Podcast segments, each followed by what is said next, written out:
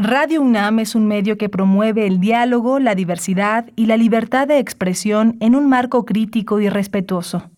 Los comentarios expresados a lo largo de su programación reflejan la opinión de quien los emite, mas no de la radiodifusora.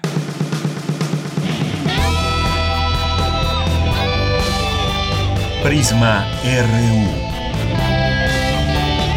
Relatamos al mundo.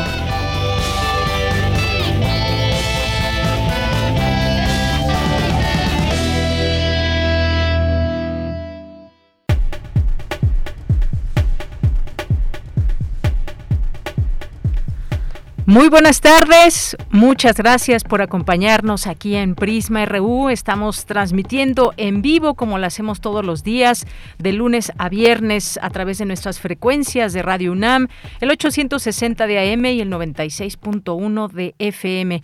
Y bueno, pues estamos de regreso aquí en cabina, ya en cabina de la frecuencia modulada de Radio UNAM, pues con cierta con cierta nostalgia de que ya está un poquito cambiada la cabina.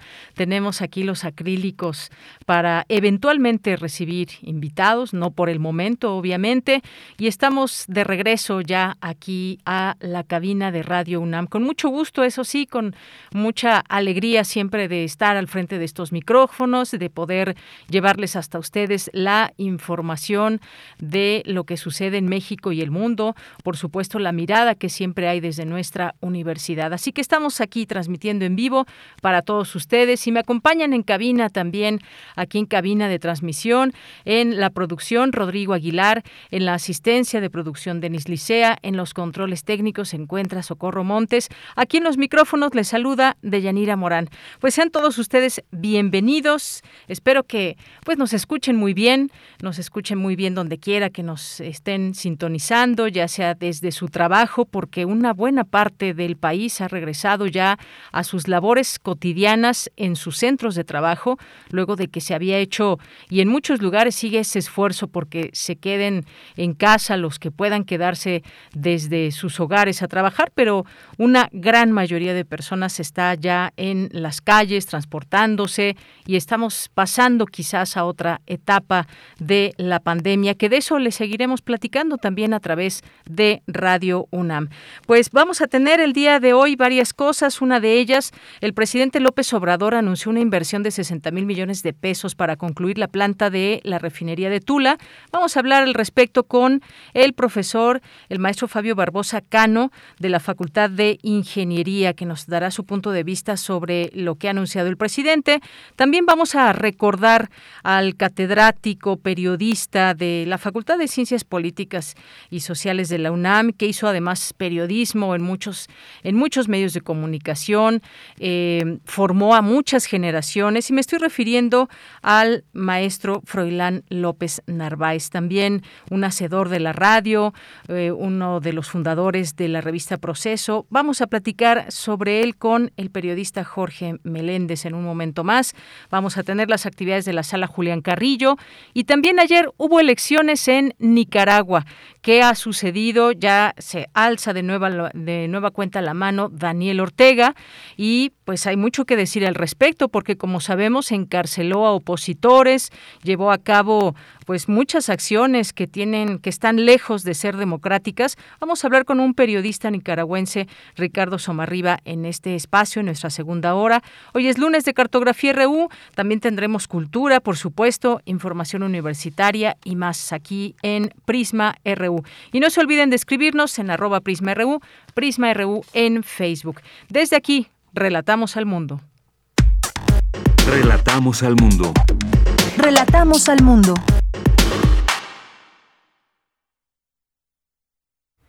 Bien, y en este día lunes 8 de noviembre, cuando es la una de la tarde con seis minutos. En resumen, en la información universitaria sobre el regreso paulatino a las actividades universitarias, investigadora expresa que el conocer quiénes somos ayudará en la vinculación con las comunidades fuera de los espacios académicos. Rinde la maestra Carmen Casas Ratia, directora de la Escuela Nacional de Trabajo Social, primer informe de actividades. Lentos los avances a favor de los desplazados climáticos resaltan la importancia de seguir discutiendo el tema. Revela encuesta realizada a más de 17 mil personas de marzo a octubre de 2020 que más del 35% consume alcohol. En información nacional, a petición de la defensa de Ricardo Anaya, el juez aplazó para el 31 de enero de 2022 la audiencia de imputación por los delitos de cohecho, asociación delictuosa y operaciones con recursos de procedencia ilícita.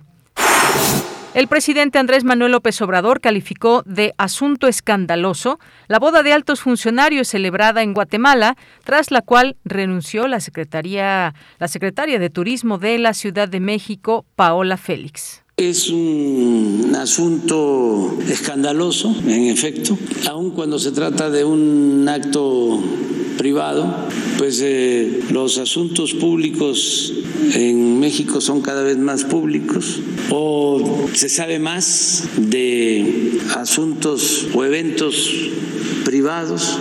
Antes no se conocía nada, había mucha ostentación, mucho derroche, pero todo se silenciaba, ¿no? Ahora no, por eso hay que este, recomendarles a los servidores públicos que actúen con moderación, con austeridad y que este, sigan el ejemplo de Juárez, que decía que el servidor público debía aprender a vivir en la justa medianía. Bien, pues es que imagínense ustedes si el presidente trae un discurso de la cuarta transformación que ha seguido la propia jefa de gobierno, Claudia Sheinbaum, de ser austeros, de que si van a viajar lo hagan en vuelos comerciales y de pronto pues se sube a un a un vuelo privado. Y además se han centrado en que en el vuelo privado, pero no hay que olvidar que también se le detuvo por 25 mil dólares que traía de manera ilegal, por lo menos así han señalado las autoridades de Guatemala, así que también habrá que centrarse en este en este punto. Imagínense, además iba a esta boda, bueno, fue a esta boda de Santiago Nieto de la UIF con eh, Humphrey, eh, es también ligada al Y entonces y entonces, bueno, pues hay algunas cuestiones que se tendrían que investigar. Y lo digo porque pues él es el encargado de seguir esa ruta del, de los dineros ilegales. No sabemos pues por qué llevaba tanto dinero. Son cerca de 500 mil pesos a una boda solamente el fin de semana. Y además cuando se llevó a cabo aquí el Grand Prix, eh, que es un evento también que estuvo promocionando, que es un evento muy importante para reactivar el turismo y demás, y bueno, pues prefirió ir a la boda y le costó el cargo. En noticias internacionales, la ONU advirtió este lunes que el número de personas al borde de la hambruna en 43 países ha aumentado hasta 45 millones, mientras el hambre aguda se dispara en todo el mundo. Hoy en la UNAM, ¿qué hacer y a dónde ir? Te recomendamos el nuevo capítulo de la serie de televisión Nuestras Cosmovisiones, que en esta ocasión analiza las ideas relativas a la muerte y el inframundo, así como los mitos mesoamericanos que han surgido al respecto a lo largo de los siglos. La cita es hoy, en punto de las 21 horas, por la señal de TV UNAM, canal 20.1 de televisión abierta.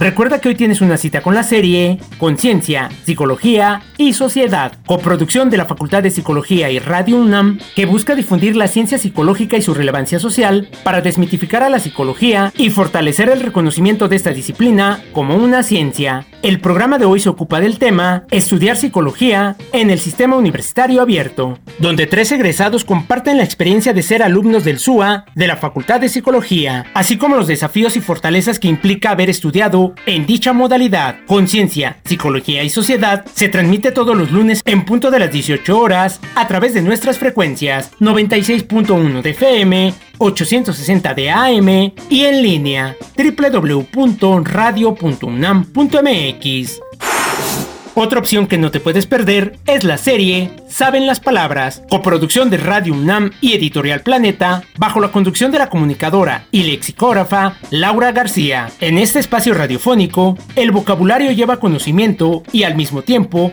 devuelve un sentido de gusto por la vida y las cosas al nombrarlas. Sintoniza hoy en punto de las 18.30 horas y su retransmisión los sábados a las 17 horas por el 96.1 de FM y 860 de AM. Disfruta de nuestra programación sonora y recuerda, aún debemos continuar con las medidas sanitarias para evitar un contagio de COVID-19.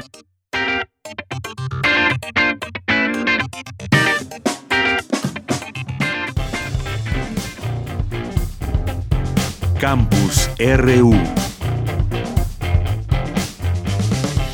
Una de la tarde con 12 minutos y ya nos enlazamos a nuestro campus universitario de hoy con Cindy Pérez Ramírez porque hoy nos tiene información sobre el primer informe de actividades de la maestra Carmen Casas Ratia, directora de la Escuela Nacional de Trabajo Social. ¿Qué tal Cindy? Muy buenas tardes, adelante.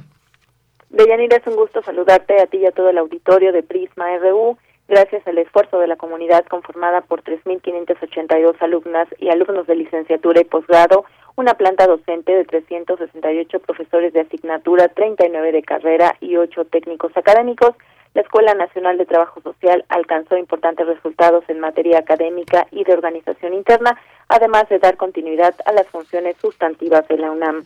Así lo señaló la maestra Carmen Casarratia, directora de la Escuela Nacional de Trabajo Social, al presentar su primer informe de actividades. Y es que afirmó se avanzó en la consolidación de una entidad universitaria que ahora se distingue por su temblanza y búsqueda de equilibrio. En abril de este año, junto con el equipo a mi cargo, asumimos 38 compromisos con el alumnado y profesorado de la escuela. 10 acciones se centraron en la situación de profesorado, 15 sobre la violencia de género y 13 en demandas asociadas a la vida estudiantil. Se han cumplido los compromisos y sigue en curso el diagnóstico sobre el clima laboral, así como las actividades que son de carácter permanente. Se puso en marcha un programa de préstamo de equipos para el alumnado y profesorado mediante la adquisición de 100 Chromebooks con recursos propios. Nuestra comunidad participó en las becas de conectividad implementadas por la UNAM y con el apoyo de la Dirección General de Orientación y Atención Educativa se benefició a 1.603 alumnas y alumnos con diferentes programas de becas de la SEP de la UNAM y destacan 974 becas de manutención otorgadas por Fundación UNAM. De cara al regreso a actividades presenciales, se encuentra en proceso la adquisición de 90 computadoras para aulas escolares, sala de cómputo, así como para renovar servicios fundamentales de la Escuela Nacional de Trabajo Social. Se colocó un elevador conectado a los edificios A y B de la explanada que permitirá el acceso a todas las plantas de las instalaciones y dijo también la directora se remodeló el auditorio principal. El Honorable Consejo Técnico de nuestra escuela ha aprobado el retorno escalonado y seguro a las actividades académicas, siempre en apego a las disposiciones de las autoridades de la UNAM y de la Ciudad de México, dando prioridad a la salud de nuestra comunidad. Se cuenta con la señalización adecuada en nuestras instalaciones y mantendremos en todo momento como prioridad la preservación de la salud de nuestra comunidad. Hemos aplicado las medidas de mitigación, limpieza y prevención, para lo cual se han desarrollado acciones de sanitización, limpieza profunda, colocación de barreras en espacios de atención, medición de aforo en espacios cerrados, además de observar el cumplimiento de las medidas preventivas como la ventilación en espacios cerrados, el uso permanente de cubrebocas, sana distancia, lavado de manos, así como uso de gel antibacterial y en su momento el filtro sanitario. Leyanira, en el evento virtual también estuvo el secretario general de la UNAM, Leonardo Lomelí Vanegas, quien recalcó que la contingencia sanitaria ha puesto de relieve el hecho de que hoy más que nunca contamos con instrumentos que nos permiten mantener la función educativa a distancia y de que en el futuro un modelo híbrido de educación debe ser la gran apuesta de la UNAM. Este es el reporte que tenemos. Cindy, muchísimas gracias y pues un primer informe de actividades en medio de esta pandemia y todo lo que se ha tenido que adecuar desde la Escuela Nacional de Trabajo Social y ya también seguramente pues preparando todo para el regreso a clases. Muchas gracias, Cindy. Muy buenas tardes. Hasta luego. Nos vamos ahora con mi compañera Virginia Sánchez. Se inaugura el décimo congreso de la red eh, OTT México, Innovación y Tecnología para la Recuperación Económica y el Desarrollo Sostenible. ¿Qué tal, Vicky? Muy buenas tardes. Adelante. Hola, ¿qué tal, Bella? Muy buenas tardes a ti y al auditorio de Prisma RU. Pues con el objetivo de impulsar la innovación, transferencia de tecnología y emprendimiento de base tecnológica, así como la competitividad de las empresas mexicanas a través de la innovación, adopción de nuevas tecnologías y procesos, del 8 al 12 de noviembre se llevará a cabo el décimo Congreso de la Red de Oficinas de Transferencia de Tecnología en México, denominada Innovación y Tecnología para la Recuperación Económica y el Desarrollo Sostenible. Durante la inauguración de este evento, el coordinador de investigación científica de la UNAM, William Lee Alardín, señaló que los temas de innovación y sostenibilidad de la Agenda 2030 son de importancia primordial en este momento y lo serán, dijo, las próximas décadas. Por ello, destacó, en la Universidad Nacional se han venido tomando acciones en ese sentido para fomentar una mayor conciencia en el ámbito de investigación, impulso a la investigación en el cambio climático y tratar de orientar los esfuerzos para la solución de problemas que requieren enfoques multidisciplinarios, así como la necesidad indispensable de la ciencia básica. Escuchemos qué más dijo el coordinador.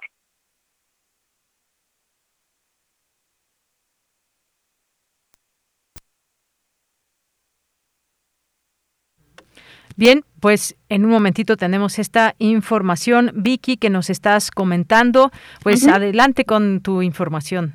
Ok, sí, este, el audio, estábamos esperando el audio del coordinador William Lee Alardín, no sé si ya. Ahorita en un momentito lo tenemos, Vicky. Muy bien, muy bien. Bueno, y entonces, bueno, estuvo este este evento que es también coordinado por el Instituto de Química y varias eh, instituciones y entidades, pues bueno, como decían, sobre todo pues próximo a esta COP26, pues es importante también.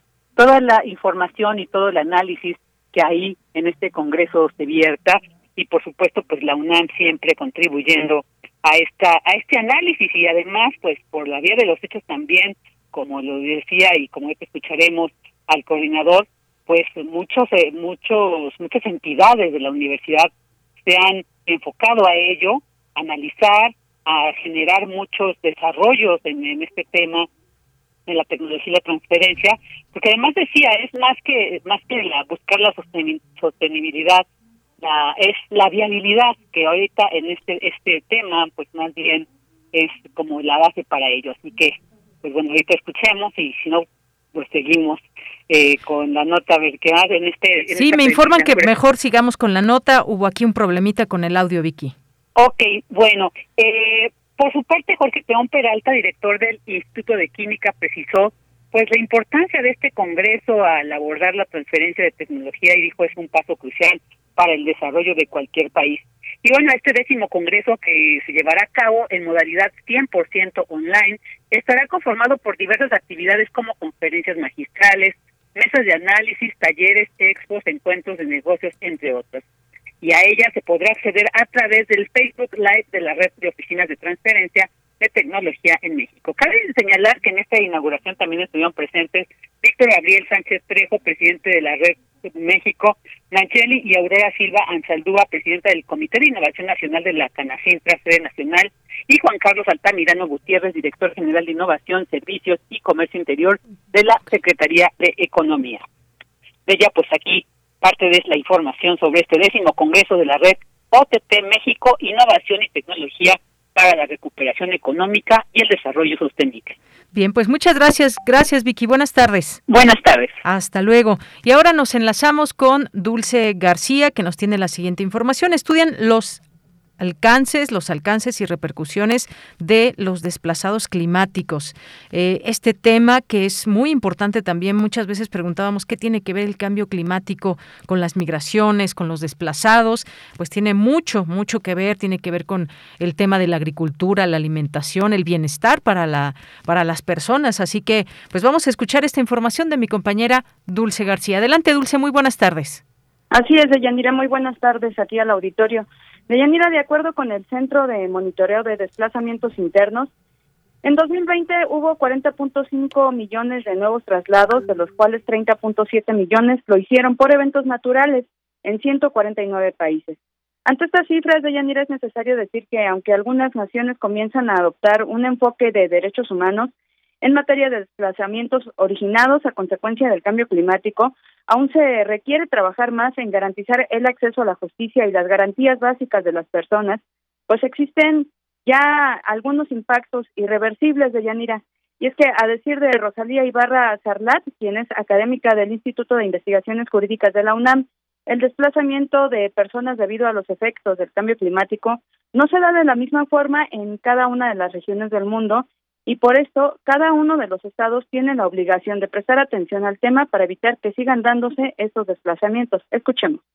Los estados también vinculado con su obligación de establecer protección jurídica y establecer medidas de adaptación, tienen en consecuencia la obligación de tomar todas aquellas medidas y acciones necesarias entonces para reducir los riesgos generados por el cambio climático si, si tú instrumentas justamente estos medios, pues también evitarías en lo posible los desplazamientos masivos.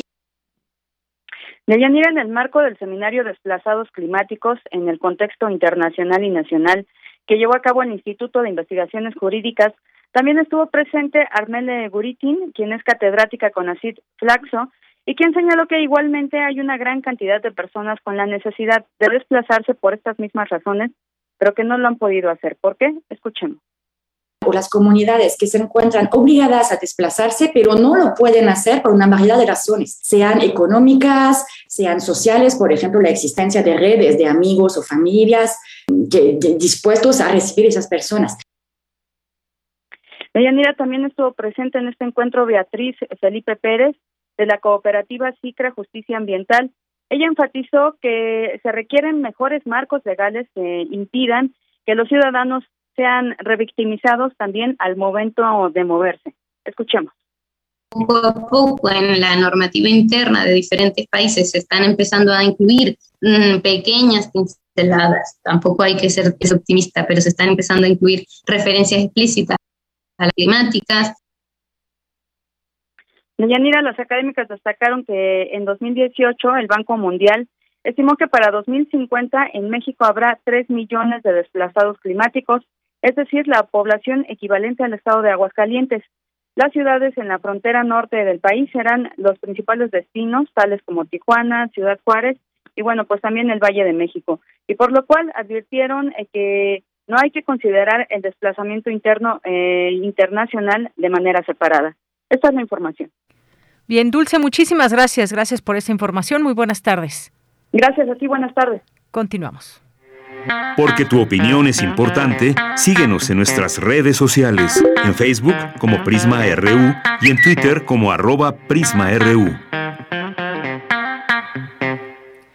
Una de la tarde con 24 minutos y vamos a hablar en este momento de un tema que nos parece muy importante al análisis y que tiene que ver con esta planta de Tula, porque el presidente Andrés Manuel López Obrador anunció una inversión de 60 mil millones de pesos para concluir la planta de la refinería de Tula. Dijo que se crearán 8 mil empleos y se producirán 30 mil barriles adicionales de gasolinas. Aseguró que a finales de 2023 quedarán concluidas las grandes obras de infraestructura para la producción de hidrocarburos y así satisfacer la demanda interna sin tener que importar gasolinas. ¿Qué importancia tiene todo esto?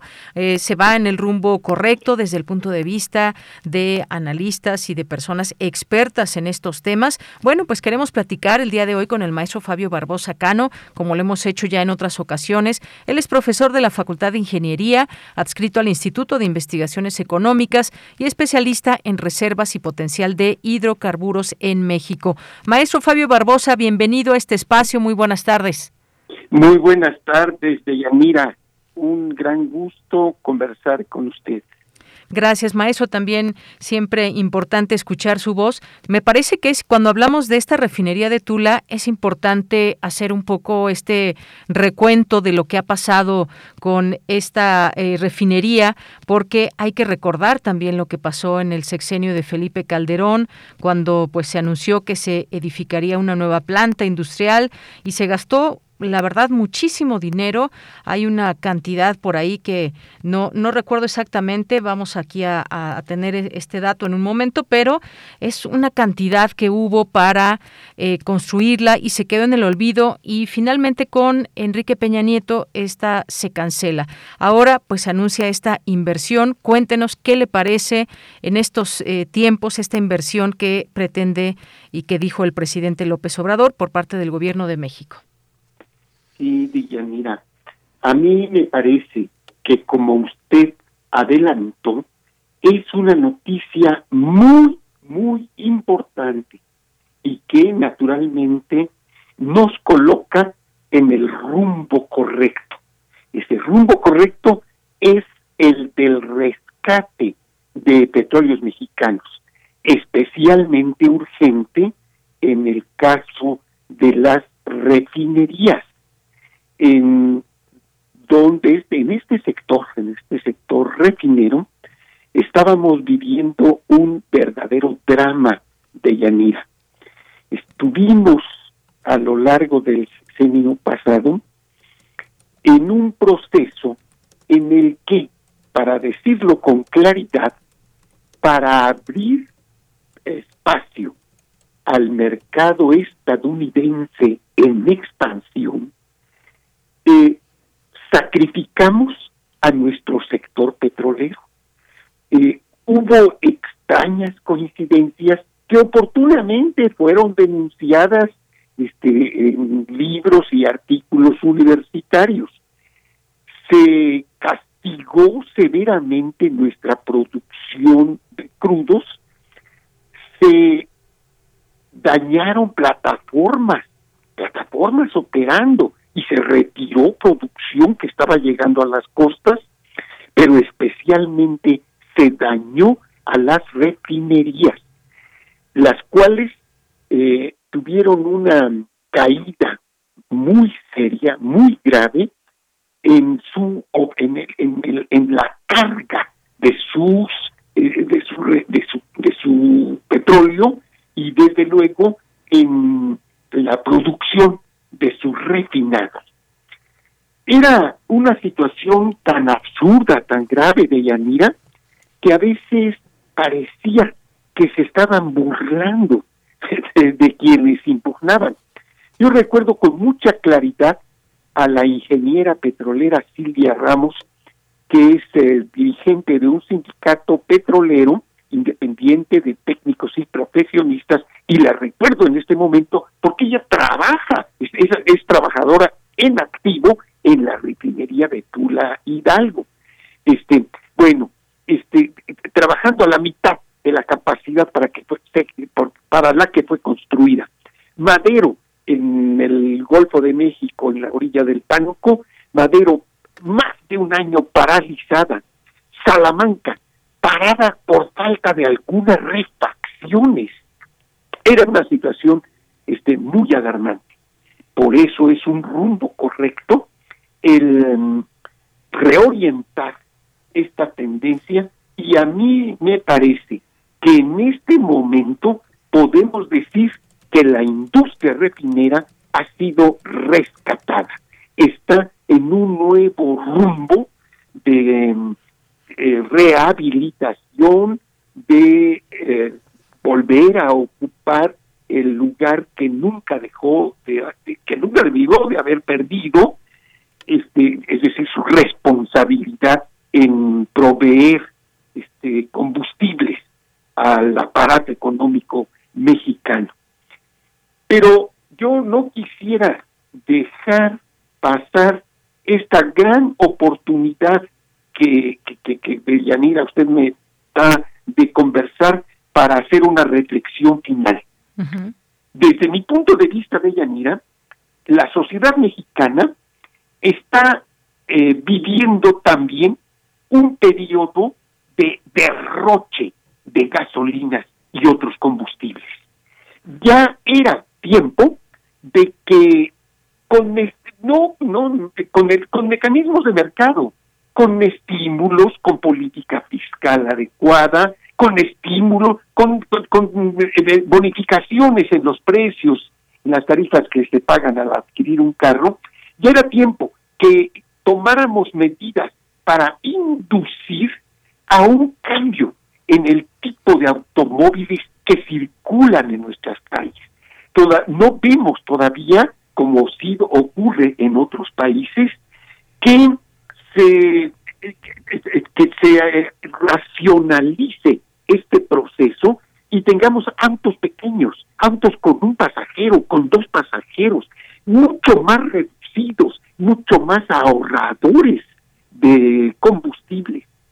Desde luego que es clarísimo que el nuevo gobierno está dando un impulso vigoroso al transporte público, pero quisiéramos aún más, otras medidas como obligar a um, que labores de distribución no se realicen en el día, se realizan como en Estado, como en otros países, como Estados Unidos estaba pensando, este, en horas de la noche, de tal manera que no tengamos estas em, estos eh, congestionamientos, esta situación de em, de exceso de, de parque automotriz. Este, a mí me parece que el parque automotriz mexicano está viviendo un crecimiento monstruoso que desborda cualquier intento de eh, satisfacer ese crecimiento. Nos están llegando autos chocolates, autos chatarras por la frontera eh, y hay una situación en que desde mi punto de vista está creando un problema de espacio a llegar un momento en que este parque vehicular, verdadero monstruo que nos amenaza, va a, dejar inmovilizado el tráfico en la Ciudad de México. Espero cualquier día levantarme y encontrar que estamos bloqueados, ya no estamos inmovilizados, ya no podemos caminar más. Eso tiene que detenerse eh, que con, con una gama, con una gama de medidas. Este, tienen que iniciarse procesos de descentralización de las grandes ciudades, etcétera, pero especialmente eh, el transporte, es decir, creo que la política de producción de combustibles tiene que sufrir una reorientación a fondo, este, ir abandonando el crecimiento de los fósiles para pasar, por ejemplo, en el transporte en provincia de la, de, la, de la producción agrícola que es vital, este, pasar a los ferrocarriles y ir abandonando el automóvil que desde mi punto de vista es su crecimiento es una bomba de tiempo sobre la economía mexicana, sobre la situación mexicana, sobre la estabilidad eh, mexicana. El automovilista yo lo veo como un hombre este nervioso dado a explotar muy rápidamente, lo vimos al salir a las calles, etcétera, etcétera. También creo que es necesario, Deyanira, y perdón por esta, aprovecho esta oportunidad para no querer soltar el micrófono, este, eh, creo que debemos de aprovechar esta coyuntura para mm, privilegiar en primerísimo lugar el diésel el diésel para el transporte de los campesinos, no permitir que por favor, por abastecer a quienes andan en enormes camionetas de superlujo que parecen ya casi pequeños autobuses, este, se desatienda el transporte del maíz, del frijol, atender el diésel para nuestros pescadores. Entonces se trata de diésel marino, en, la, en la agricultura se necesita, los tractores necesitan un diésel especial. Es decir, este reorientar esta política de, de transporte debería de ser parte de esta labor tan importante eh, este que es la rehabilitación de las refinerías y entre ellas la de Tula, que es el motivo por el cual usted nos convocó de Yanira y cosa que agradezco muchísimo. Muy bien, maestro. Pues sí, es, es importante hablar de este tema, es un anuncio importante porque estamos hablando de muchos recursos y ya está este dato que yo no recordaba al inicio, que pues es que el gobierno mexicano en su momento con Felipe Calderón gastó 620 millones de dólares en lo que dijo sería una refinería, pero solo se construyó un muro, que fue muy polémico y ahí están las notas eh, informativas, las notas periodísticas al respecto. Solamente se construyó un muro y ahora, bueno, pues se habla de estar en esta encrucijada, eh, o se abandonaba o se retomaba ya este proyecto como tal. Y hay que recordar también en aquel entonces que pues este proyecto en que se gastaron 620 millones de dólares eh, se dejó a cientos de campesinos sin tierras y con una promesa incumplida. Ahora se retoma y por eso quisimos hablarle y preguntarle, eh, maestro, sobre este tema, porque además se habla de que va a haber eh, una generación de empleos importantes en este sentido. Hay un anuncio que se hizo pues en compañía del secretario de Hacienda, Rogelio Ramírez de la O, director de Pemex, eh, la secretaria de Energía también, Rocional, el secretario de Gobernación, y hablan de esta reactivación que generará 8 mil empleos para personas de la zona, que sabemos que pues también hubo afectaciones en su momento, porque se quedó simplemente un muro. Ahora, pues bueno, con todo lo que nos ha explicado, se espera pues una posibilidad de que crezca como proyecto esta refinería de Tula. ¿Para qué? Para todo lo que usted nos ha dicho y ahora quizás también de cara a estos eventos que se van suscitando, que tienen que ir encaminándose a, tener siempre en cuenta lo que está pasando con el cambio climático y de esa manera pues adecuar lo que se tiene en México para pues prepararnos y hacer acciones al respecto, maestro. Exacto, Deyanira. Tiene usted muchísima razón en su comentario. Habría que recordar también que el estado de Hidalgo quedó con una deuda. Con las finanzas estatales quedaron con un compromiso de deuda debido a la refinería de Tula. Así es. Bueno, pues maestro, muchas gracias por haber estado con nosotros aquí en Prisma RU de Radio UNAM, una eh, pues un tema, como decíamos, del cual se debe hablar, del, cual tenemos que comprender también, me parece, es de interés público, una vez que se utilizan o se usan tantos recursos como para este caso la refinería de Tula. Pues muchas gracias, gracias maestro por eh, este análisis. Gracias, Deyanira. Gracias a usted. Hasta luego. Hasta luego. Muy buenas tardes. Fue el maestro Fabio Barbosa Cano, profesor de la Facultad de Ingeniería, adscrito al Instituto de Investigaciones Económicas, especialista en reservas y potencial de hidrocarburos en México. Y recordar, bueno, también en su momento fue muy criticado este proyecto que emprendía, que anunció el expresidente eh, Felipe Calderón y pues bueno, finalmente quedó ahí en el abandono, después pues aún más en el sexenio de Enrique Peña Nieto, ahora hay esta posibilidad que claro, hay que seguir analizando, no perder de vista todas las implicaciones que se requieren para una planta de refinería como es esta de Tula, más allá de los empleos que se puedan crear, eh, la producción de la que se habla, que son 30 mil barriles adicionales de gasolinas, y esto estaría listo a finales de 2023, las grandes obras de infraestructura para producción de hidrocarburos y satisfacer la demanda interna sin tener que importar gasolinas. Esto también es muy, muy ambicioso y ya estaremos constatando o no estos, eh, estas situaciones, estas declaraciones que dijo el presidente. Continuamos. Relatamos al mundo. Relatamos al mundo. Porque tu opinión es importante, síguenos en nuestras redes sociales, en Facebook como Prisma RU y en Twitter como arroba PrismaRU.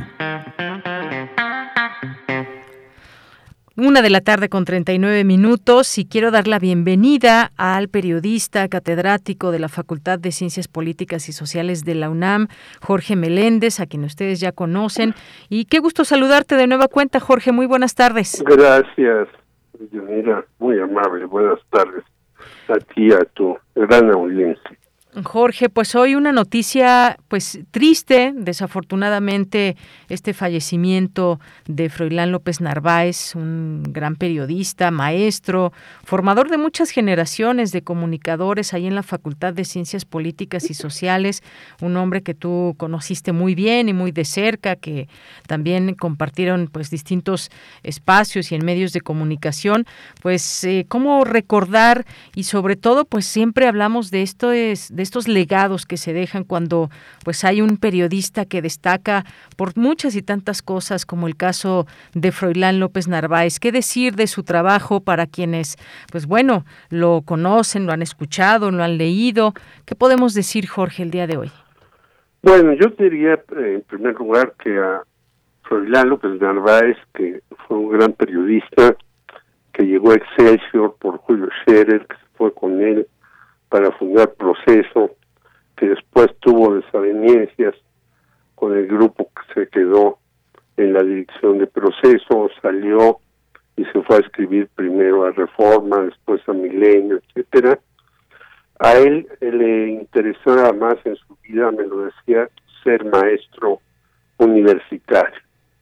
eh, tuvo 52 años en la universidad como profesor, formó, como tú bien señalas, a una cantidad importantísima de personas que estuvieron en diferentes lugares, tenía una cantidad de amigos inimaginable.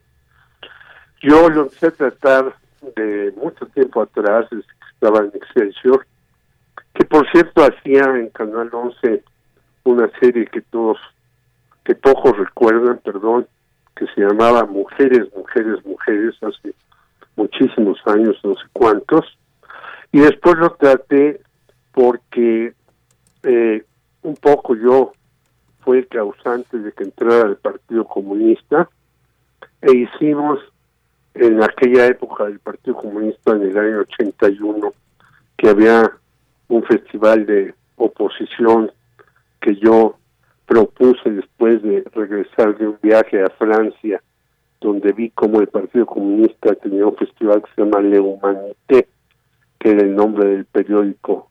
De allá, yo propuse al Partido Comunista que hiciéramos festivales de oposición, se hicieron tres, yo encabecé dos, y en el primero le propuse algo que pensaba que me iba a decir que no, porque él era cristiano, pero era una persona de avanzar.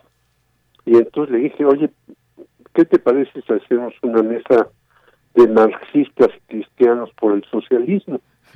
Y me dijo, órale, yo invito a mi amigo Sergio Menzarceo, a Enrique Maza, que era directivo del proceso, y yo estoy ahí, y tú di a quienes van por la parte marxista. Entonces yo le propuse la dirección del partido que a quienes propondría, propuso a Gilberto Rincón Gallardo, ya un compañero que acaba de morir reciente, Samuel Melendres, que no era realmente pariente mío, y la moderadora del acto fue la maestra Raquel Tibor.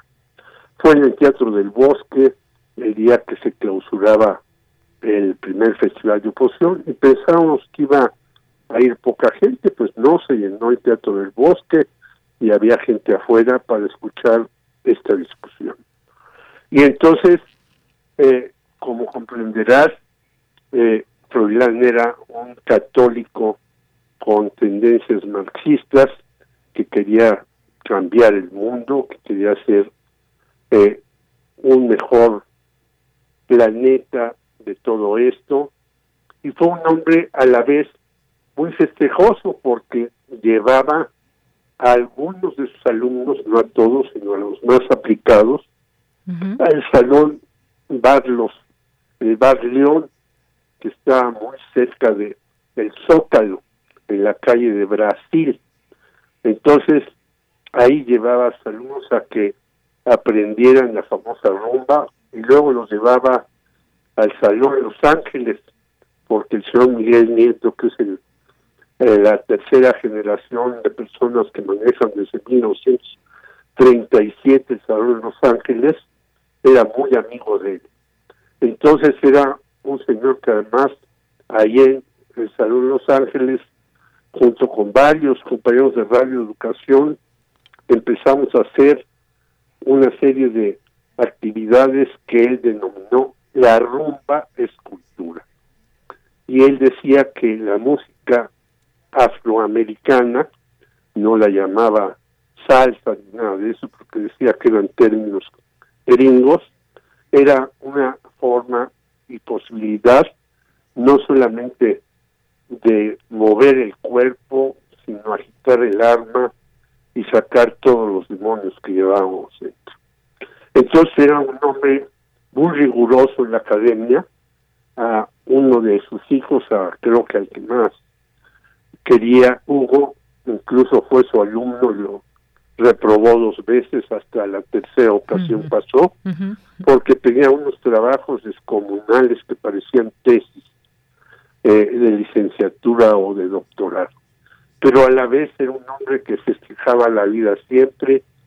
Yo lo traté muy cercanamente porque hicimos 10 años un programa al cual él le puso el nombre que se llamaba Que no te grillen, y entonces todos los viernes de una a dos estábamos en la educación, hasta que él empezó a enfermar un poco y entonces dejamos de hacer ese programa y él hacía anteriormente otro programa ahí en radio eh, educación que se llamaba Tu Otro Yo. Es decir, entrevistaba a personas y le sacaba cosas que no la gente no estaba acostumbrada a decir. Yo fui entrevistado mucho tiempo después en el programa y por ejemplo te decía, a ver, eh, dime una un verso que tú recuerdes, ¿no? Sí. Y eh, tú jugabas canicas de niño o trompo, no sé qué. Entonces parecía un psicoanalista de del micrófono, porque uno iba sacando cosas que no le preguntaban en otro programa y que iba perfilando quién era uno y por qué había tomado determinados caminos en la vida, eh, actividades políticas, intelectuales, etcétera, etcétera. Al final hizo una serie de programas acerca del jazz, también era una eh, persona eh, que sabía mucho de eso, porque él entrevistó de joven a Louis Armstrong. Hay una foto de él con Louis Armstrong, los dos muy delgados. Por cierto, ya recordarás que Louis Armstrong al final era un hombre ya corpulento y demás, los dos muy delgados. Entrevistó a Damos Pérez Prado, etcétera. Eh, incitó a Miguel Nieto para que hicieran el Salón México nuevamente, no el viejo, que ya no se podía hacer porque ya había construcciones ahí. También participó para que se hiciera en Polanco, junto con Willy Colón, el Salón 21. En fin, era un hombre de muchas facetas y era un hombre cariñoso, alegre y todo pero muy exigente en lo que él pensaba y hacía. Esa es una de las cosas, yo lo traté muy frecuentemente, muy seguido, estuve en casi todos sus cumpleaños, tuvimos por ahí un incidente muy difícil los dos, y sin embargo seguimos haciendo que no te grillen, a pesar que llegábamos casi no nos hablábamos, pero como profesionales del periodismo tratábamos de sacar adelante el programa. Así pues, es una pérdida grande, grave, seria para México, la muerte de Florian Mario López Narváez. Así es, Jorge. Pues sí, efectivamente eh, te llamamos justamente porque sabemos de esta cercanía que tenías con el maestro Froilán López Narváez y sí como olvidar este programa entre ese de que no te grillen y el de mi otro yo, donde pues sí veíamos esa como un poco el lado B de esas personas que entrevistaba, que podían ser funcionarios, gente eh, famosa y que pues bueno nos dejaba, nos permitía entrar a que desde qué música les gustaba hasta algunas otras cosas personales que querían compartir y que él con esa maestría que lo caracterizaba, pues sacaba muy bien esa información, Jorge. O que a veces no querían compartir. Exacto, también. Él les abría el arcón de las sorpresas para que dijeran lo que a veces tenían guardado y no querían comunicar, ¿no? Porque acuérdate que los políticos, y entrevistó a muchos, son de una solemnidad terrible y tú les preguntas algo y, y contestan eh, con una eh, cuestión sueca. Tú le puedes preguntar, oiga, ¿por qué eh, subieron los precios de, petróleo y el gas? Y te contestan con otra cosa que no tiene nada que ver con eso. Entonces trataba de, de sacar adelante la entrevista para que ellos eh, se quitaran su ropaje de príncipes y fueran el ciudadano común que somos todos.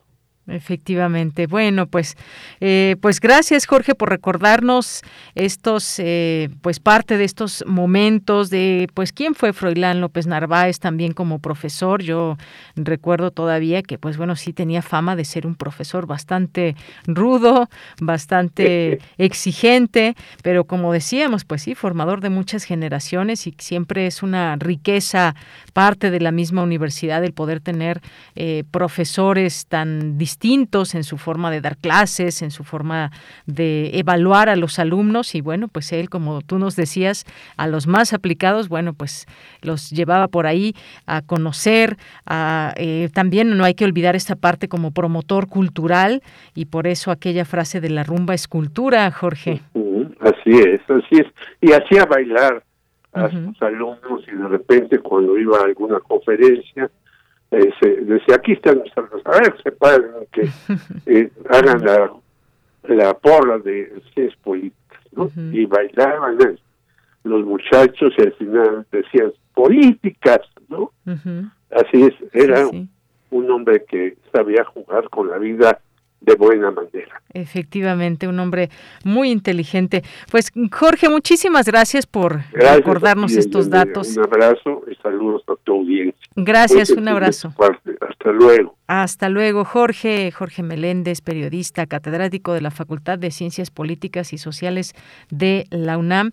Y pues bueno, recordar algunos de los aspectos de la vida eh, profesional del maestro Froilán López Narváez y que pues bueno, sus alumnos seguramente también podrán recordar esos momentos y ser parte también de pues todo lo que hoy se puede decir del maestro. Este deceso desafortunadamente pues fue por un eh, paro cardiorrespiratorio y bueno, pues colaborador en distintos medios de comunicación, en programas de radio, eh, como profesor, decíamos, y más. Bueno, pues desafortunada también, desafortunadamente también algunas otras muertes, como el escritor y disidente cubano Raúl Rivero, de 75 años, el actor mexicano también eh, Enrique Rocha a los 81 años y bueno, pues sí, el villano de las telenovelas. Hay algunas muertes que hemos tenido recientemente en últimos días. Es la una con 53 minutos y continuamos. Sala Julián Carrillo presenta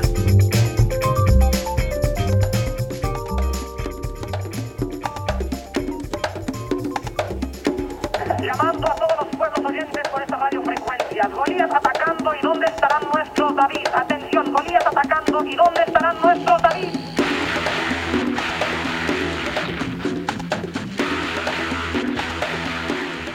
Montserrat Muñoz, te escuchamos ya, siempre con un poco de música. ¿Cómo estás? Muy buenas tardes.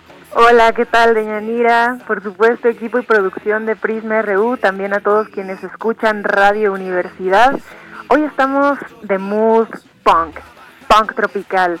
Esta agrupación que está sonando es liderada por Sebastián. Sebastián es parte de Francisco el Hombre. Si ustedes no han escuchado esta banda de Brasil, por favor corran y pongan algunos de los videos en YouTube. Les va a encantar, van a quedar fascinados. Y bueno, su proyecto solista, como pueden escuchar aquí un poquito, va de saberse en la playa vestido de negro.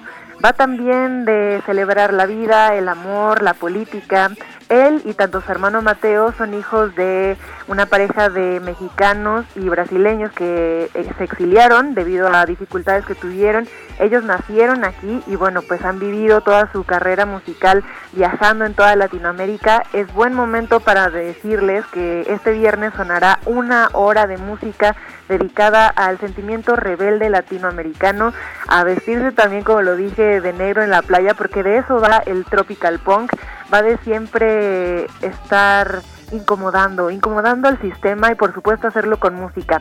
Les quiero también presentar a, bueno, vía internet a Malfeitona, quien es su pareja. Ellos dos, tanto Sebastián como Malfeitona, también llamada Helen, están de visita en nuestro país y mañana van a tocar en el foro Indie Rock. Nosotros, como la producción de Intersecciones, al enterarnos de este magno evento, pues quisimos sumarnos a esta fiesta tropical y alzar la mano, alzar, ¿por qué no también estas consignas a todo pulmón? Y por ello también tendremos una entrevista hoy a las 8 de la noche por única ocasión, porque ustedes sabrán las entrevistas de intersecciones son los viernes a las ocho y media, pero bueno, pues para invitarles de viva voz y que los conozcan y que sepan por qué les llamamos la pareja del siglo, pues se conecten hoy al Facebook Sala Julián Carrillo, será a las 8 de la noche. Les dejé en un tweet el cartel donde podrán ver su estilo, su visualidad, y bueno, también recordemos que ellos son parte también de la cultura de los influencers, ¿por qué no decirlo así? Más jóvenes, más rebeldes, salen a protestar, tienen canciones que hablan en contra de su presidencia y bueno, también con todo este sentimiento de disidente, queremos decirles que entre el arte, entre el tatuaje, entre la ingeniería también que Helen tiene, hacen una pareja maravillosa y les juro que si estaban contentos con Yoko Ono y John Lennon y todo lo que hacían en contra de la guerra, les va a el trabajo y la irreverencia de esta pareja.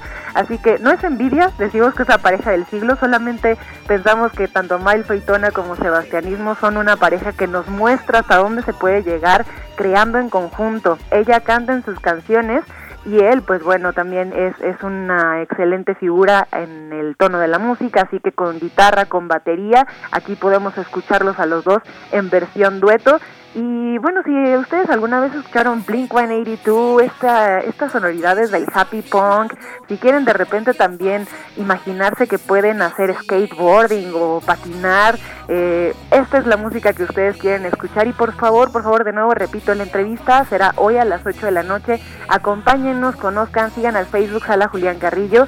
Y pues como siempre, un honor estar cazando música para ustedes trayéndoles las propuestas más frescas, más innovadoras y en este caso pues latinoamericanas. Por favor, eh, conéctense, no, cansaré, no me cansaré de decirlo. Y también podrían, por ejemplo, ya que están ahí en el Facebook, eh, encontrarse con los videos de los otros libros, que son el sábado entrevistas, conversaciones editoriales con editoras, editores, poetas, escritoras y escritores quienes nos muestran lo mejor de la escena editorial, ya sea con libros objeto, con libros concepto, hemos tenido enlaces también hasta Oaxaca y entre todo este sentimiento de juventud y entre arte y cultura también agradecemos al equipo de extensión cultural que nos presenta estas entrevistas y la última de las penúltimas que fue, ha sido una de mis favoritas está Héctor Salik con la magia de los filtros en su propia casa pero vestido y ataviado como si fuera un mago, un presentador o bueno vayan al video, coméntenlo y también tendrán leyendas ahí eh, contadas por Lorna que de nuevo ha sido una excelente intervención todo esto en el Facebook Sala Julián Carrillo y bueno, pues gracias a ustedes como todos los lunes nosotros aquí compartiendo las actividades y pues también saludando al grupo actual de oratoria que tiene el maestro Sergio Red, que ya empezó el curso, pero bueno, si ustedes quieren saber cuándo va a iniciar el próximo año este curso tanto de oratoria como de lectura e interpretación de textos con Elena de Aro, mándenos un correo, eh, la dirección es cursosrunam o escríbanos en Facebook y ahí les compartimos información de cuándo ustedes podrían inscribirse y también pues de lo próximo que planemos para el siguiente año, cuándo es que ya nos podrán visitar en la sala Julián Carrillo. Claro que sí, Monse, pues estaremos ahí muy pendientes, muy atentos. Por lo pronto, pues seguir disfrutando también de estas charlas que ustedes nos invitan siempre. Y aquí está el cartel, como bien decías, también a través de, a través de tu cuenta de Twitter, a través de nuestra, nuestro Twitter también de Prisma RU. Por ahí, por ahí ya también le dimos retweet para que más gente se pueda conectar. Así que, pues muchas gracias, Monse, y te mando un abrazo. Abrazo sonoro de Yanira y a todo el equipo también y pues a ser felices y a resistir. Esa es nuestra venganza. Claro que sí, Monse. Un abrazo y hasta el próximo lunes. Abrazo sonoro, Chay. Bien, pues nos vamos ahora al corte, ya son las 2 de la tarde y no se pierda nuestra segunda hora aquí en Prisma RU.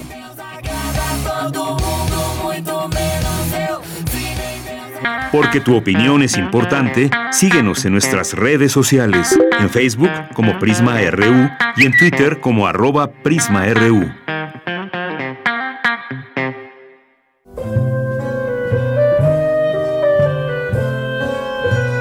Gabinete de Curiosidades.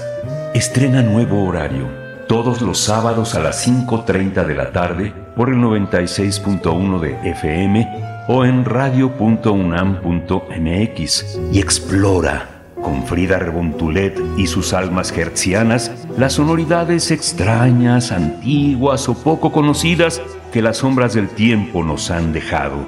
Únete a esta expedición que lleva ya seis años al aire. Radio UNAM, Experiencia Sonora. Esto no puede ser así. O se es o no se es. ¿En serio quieres meter a Shakespeare en esto? Es que no tiene sentido. Hasta su nombre lo dice. No tiene nada que ver con eso. Ya te dije que si no tiene queso, no es quesadilla. Oiga, no me digo si su quesadilla va a ser con queso o sin queso. Es de ley defender la quesadilla sin queso hasta con los dientes. Así como conocer la nueva ley de participación ciudadana. Ejercer tus derechos es de ley. Conoce más en www.ism.mx. Instituto Electoral Ciudad de México. Con participación todo funciona.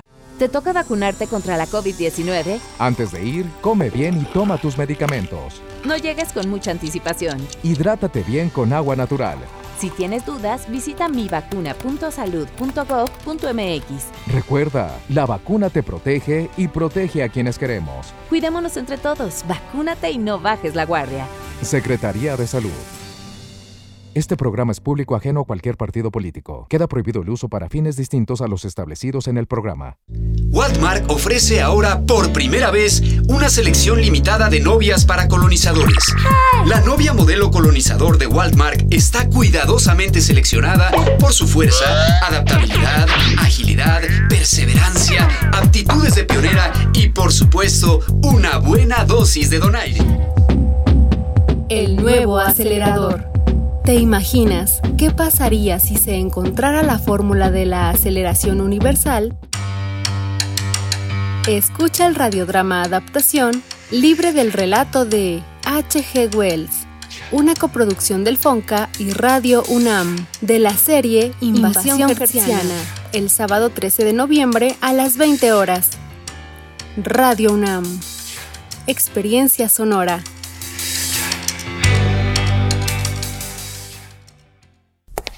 Hace tiempo que la sala Nezahualcóyotl se siente vacía. Pero este parece un buen momento para recuperar terreno y regresar a los espacios que nos esperaban con los brazos abiertos. La Orquesta Filarmónica de la UNAM vuelve a recibir a su público en la sala Nezahualcóyotl. Consulta el protocolo COVID para asistir a los conciertos en música.unam.mx, diagonal protocolo-COVID o escúchalos a través de Radio UNAM todos los domingos a las 12 horas. Es bueno estar de vuelta. Radio UNAM, Experiencia Sonora.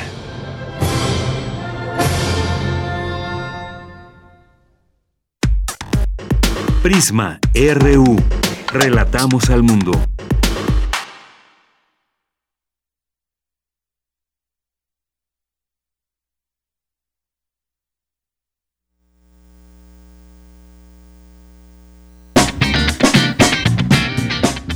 En la UNAM, ¿qué hacer y a dónde ir? En el marco de la jornada Camino a los Volcanes en las Artes, organizada por la Dirección de Literatura y Fomento a la Lectura y el Instituto de Geofísica de la UNAM, durante el mes de noviembre, la Filmoteca de la UNAM presenta el ciclo Camino a los Volcanes en el cine, donde podrás disfrutar de diversos largometrajes cuya historia gira en torno a los volcanes o fueron filmadas en estos escenarios naturales. Este ciclo lo podrás disfrutar a través del sitio oficial www.filmoteca.unam.mx.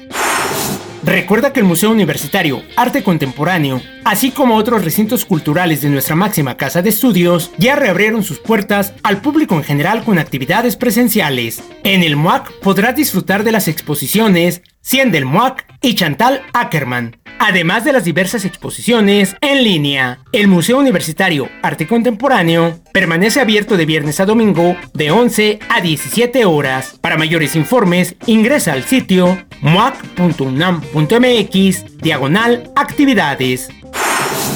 Otra opción que no te puedes perder es la muestra Orgánico Artificial del artista visual Maribel Portela, quien reflexiona acerca de la separación entre lo natural y lo artificial, tanto en el arte como en la vida diaria. Esta exposición la podrás disfrutar en el Museo Universitario del Chopo. La entrada es libre. Recuerda seguir con las medidas sanitarias recomendadas dentro y fuera de los recintos culturales universitarios. Para Prisma RU, Daniel Olivares Aranda.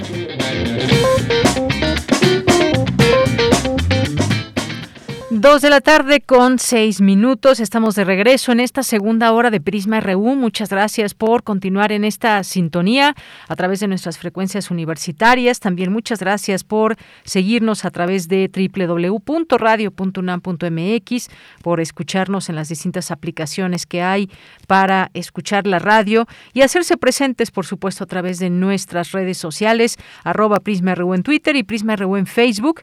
Y es momento de mandarle saludos aquí a las personas que nos están escuchando desde cualquier parte de la Ciudad de México, del país o del mundo. Gracias a Carlos Vera que nos está escuchando. Muchas gracias. Le mandamos un abrazo, un abrazo que hasta donde quiera que se encuentre. Gracias por estar sintonizando a través de Internet. También le mandamos un saludo muy especial a Jorge Fra. También dice, vaya que tuve el gusto de conocer al gran rumbero Froilán López Narváez en la revista Proceso, donde colaboré en el Departamento de Libros así como a don Julio Scherer y en una ocasión con la dicha de recibir un saludo junto con García Márquez, que en paz descanse, maestro Froilán. Pues Jorge, muchas gracias por compartirnos con nosotros de estos momentos importantes que nos regala, nos regala la vida y recordar parte de lo que deja el maestro Froilán. Gracias, Jorge. Eh, también muchas gracias a Rosario Durán Martínez. También muchas gracias. Nos dice cuando se rompe tu guante derecho y utilizas el izquierdo en la mano derecha, nos manda aquí una fotografía. Muchas gracias eh, y buen lunes, buen lunes Rosario.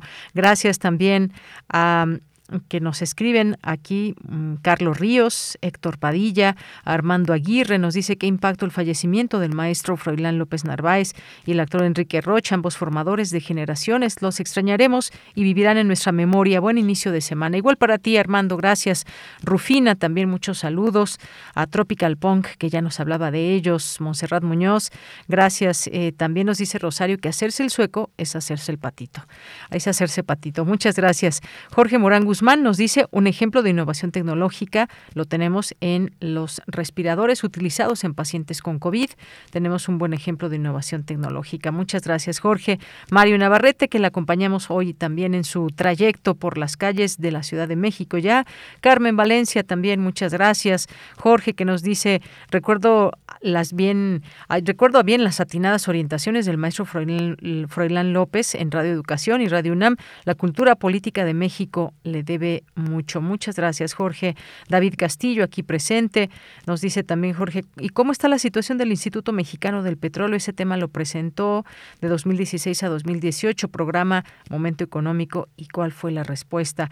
Gracias, César Callejas, también, muchas gracias. Jorge, que nos dice en la, en la regencia de la Ciudad de México, de Uruchurtu, Ernesto Uruchurtu, el abastecimiento de productos era por la tarde o por la noche. Además, no había ambulantes bloqueando calles, le llamaron el regente de hierro, pero la disciplina se olvidó y qué pasó.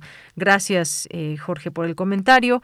Gracias también a César Soto, que nos dice, está bien, el retorno de labores en cabina y oficina, aún así, hay que mantener medidas sanitarias, a la distancia, seguir en condiciones óptimas de trabajo. Falta por ahí una fotografía de cabina y producción para la constancia de lo indicado. Bueno, ahorita mandamos una fotografía, ¿cómo no, César? Gracias por estar aquí al tanto. Y sí, pues decíamos en el inicio de la primera hora, ya estamos aquí en cabina, estamos, pues sí, guardando esta distancia, tomando las precauciones debidas para que todo el equipo esté bien resguardado. Gracias por, por sus comentarios. Eh, también Muchas gracias a David Castillo, a José Luis León, a Guerrero, por aquí también presentes, a Jorge AP, muchas gracias también.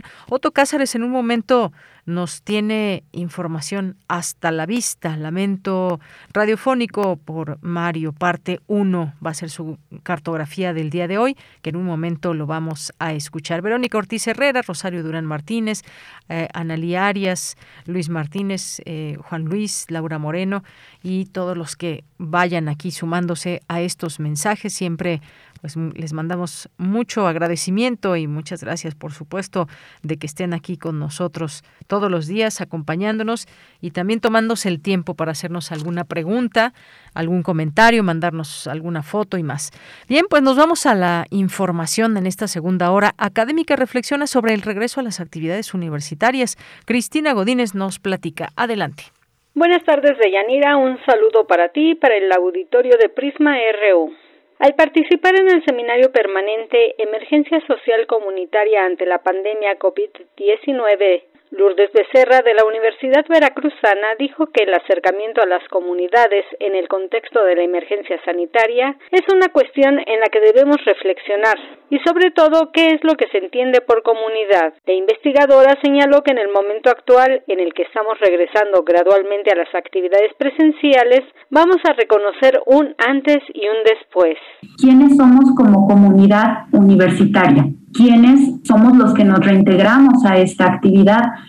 Lamentablemente también en esta pandemia hemos perdido a muchos amigos y a muchos colegas a quienes esperábamos ver nuevamente en los salones de clase. Entonces creo que estos dos niveles de reflexión, primero de quiénes somos los que regresamos a las actividades universitarias o los que se integran, los alumnos que lamentablemente ni siquiera han podido pisar un aula universitaria a pesar de que están inscritos, están cursando una carrera ¿quiénes se integran? Creo que eso es un primer nivel de reflexión, porque en la medida en que reconozcamos quiénes y cómo regresamos, podemos comprender también cuáles son las capacidades con las que podemos vincularnos con comunidades fuera de nuestros espacios universitarios. Respecto a los procesos comunitarios en pandemia, Becerra Zavala expresó que esta detonó varias situaciones de crisis y generó situaciones de vulnerabilidad en algunos sectores de la población.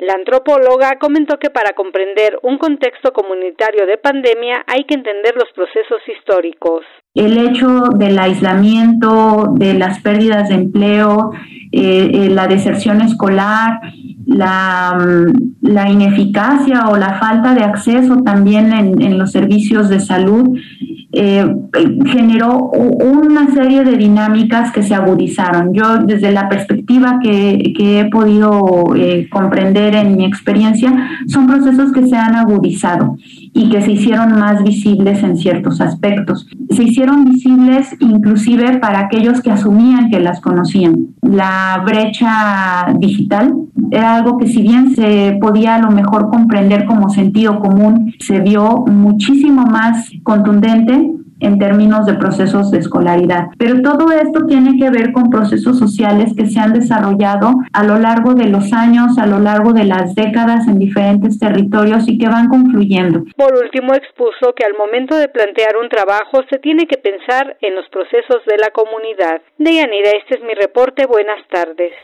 Muchas gracias, Cristina Godínez. Nos vamos ahora con Cindy Pérez Ramírez. Señala académica que debido al confinamiento aumentó el consumo de alcohol y de sustancias tóxicas. Adelante, Cindy. ¿Qué tal, Leyanira? Muy buenas tardes a ti y a todas las personas que están escuchando Prisma RU. De acuerdo con la encuesta realizada por el Observatorio Mexicano de Salud Mental y Consumo de Sustancias Psicoactivas, en la cual participaron más de 17 mil personas de Guanajuato, Querétaro, Ciudad de México, Durango y Estado de México, de marzo a octubre de 2020, 35.8% de los consultados consumía alcohol, 32.5% tabaco, 24.6% drogas ilegales y 14.6% medicamentos sin prescripción. Así lo informó Jacqueline Cortés Morelos de la Facultad de Medicina de la UNAM, quien destacó que 39.4% de los participantes dijo sentirse estresado, 20.8% angustiado y 17.2% desesperado debido al confinamiento. Otros resultados de este ejercicio, apoyado por la Secretaría de Salud y la Comisión Nacional contra las Adicciones, indican que 15.3% refirió sentirse deprimido, lo cual coincide con estudios impulsados por la Organización Panamericana de la Salud en América Latina. Todo esto pues sí ha generado que se desencadenen enfermedades a las que ya se venían predispuestos genéticamente, como enfermedades depresivas, trastornos de ansiedad, pero sí ha habido un aumento también en la pandemia del trastorno por uso de sustancias, sobre todo las personas que consumían o consumen alcohol de emociones, como la tristeza, como a lo mejor la angustia, pueden hacerlo sentir como eh, con falta de autoconfianza y de alguna u otra manera, pues entonces también merma su autoconcepto en cuanto a, su inteligencia y se ponen metas por debajo de lo que podrían alcanzar porque piensan que en un momento dado no son tan inteligentes y no lo van a lograr. Debido a las pérdidas humanas por la pandemia, en el mundo se incrementó el número de casos de trastornos de ansiedad, depresión y uso de componentes tóxicos. Al ofrecer la charla Salud Mental contra Trastorno Psiquiátrico, la académica de la Facultad de Medicina agregó que se registran especialmente en grupos que perdieron a varios miembros de la familia en poco tiempo, especialmente a los proveedores o líderes de los sistemas familiares. Para enfrentar este tipo de situaciones, especialmente las relacionadas con la depresión, la integrante del Departamento de Salud Mental de la Facultad de Medicina recomendó fortalecer cuatro aspectos claves de la personalidad, autoconcepto, autoimagen, autoconfianza y autoestima. Este es el reporte que tenemos. Muy buenas tardes. Gracias, gracias Cindy Pérez Ramírez. Nos vamos ahora a la información internacional a través de Radio Francia.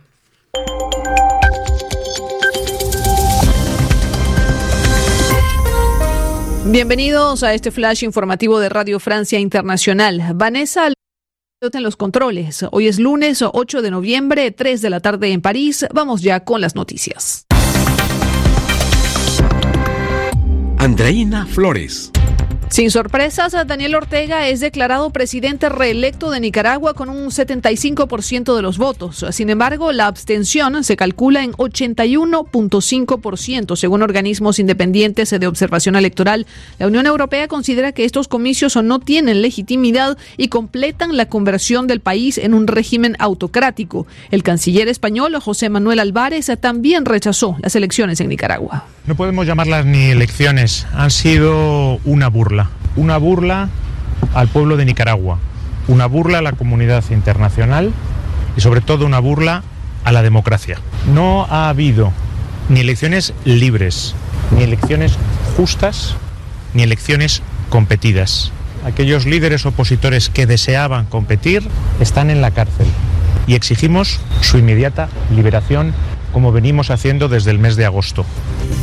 En Francia, los obispos católicos anuncian que venderán bienes de la iglesia para indemnizar a las víctimas de abusos sexuales perpetrados por sacerdotes y religiosos, que se estiman en más de 216 mil casos. También consideran la opción de pedir un préstamo, descartando así usar las donaciones de los fieles.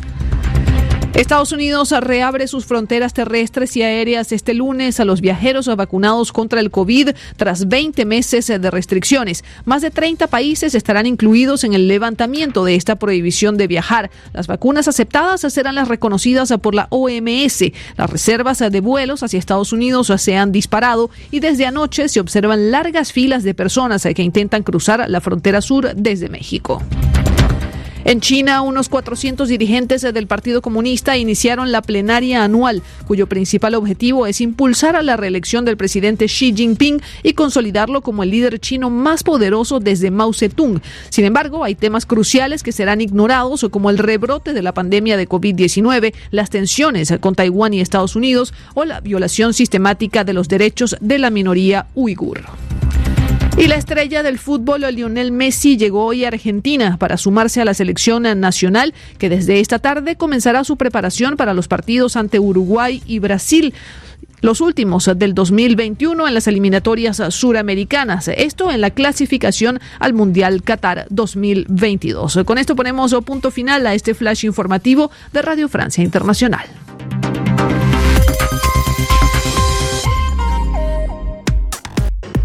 Relatamos al mundo. Relatamos al mundo. Bien, continuamos, dos de la tarde con 19 minutos y bueno, pues ah, ya escuchábamos el reporte internacional y algo de lo que sucedió allá en Nicaragua, donde pues algunos señalan como una farsa lo que sucedió en estas elecciones, donde se da el triunfo de, nuevamente, de nueva cuenta a Daniel Ortega, ya eh, con este mandato serían 20 años en el poder y desde 2007, si no mal recuerdo, hasta la fecha y con muchas triquiñuelas y con muchas eh, estrategias que dejaron dejaron encarcelados a opositores y más. Nos enlazamos, nos enlazamos hasta Costa Rica. Allá se encuentra el periodista nicaragüense Ricardo Somarriba, que es director informativo de Todo Noticias Digital. ¿Qué tal, Ricardo? Muy buenas tardes. Bienvenido a este espacio de Prisma RU de Radio UNAM aquí en México.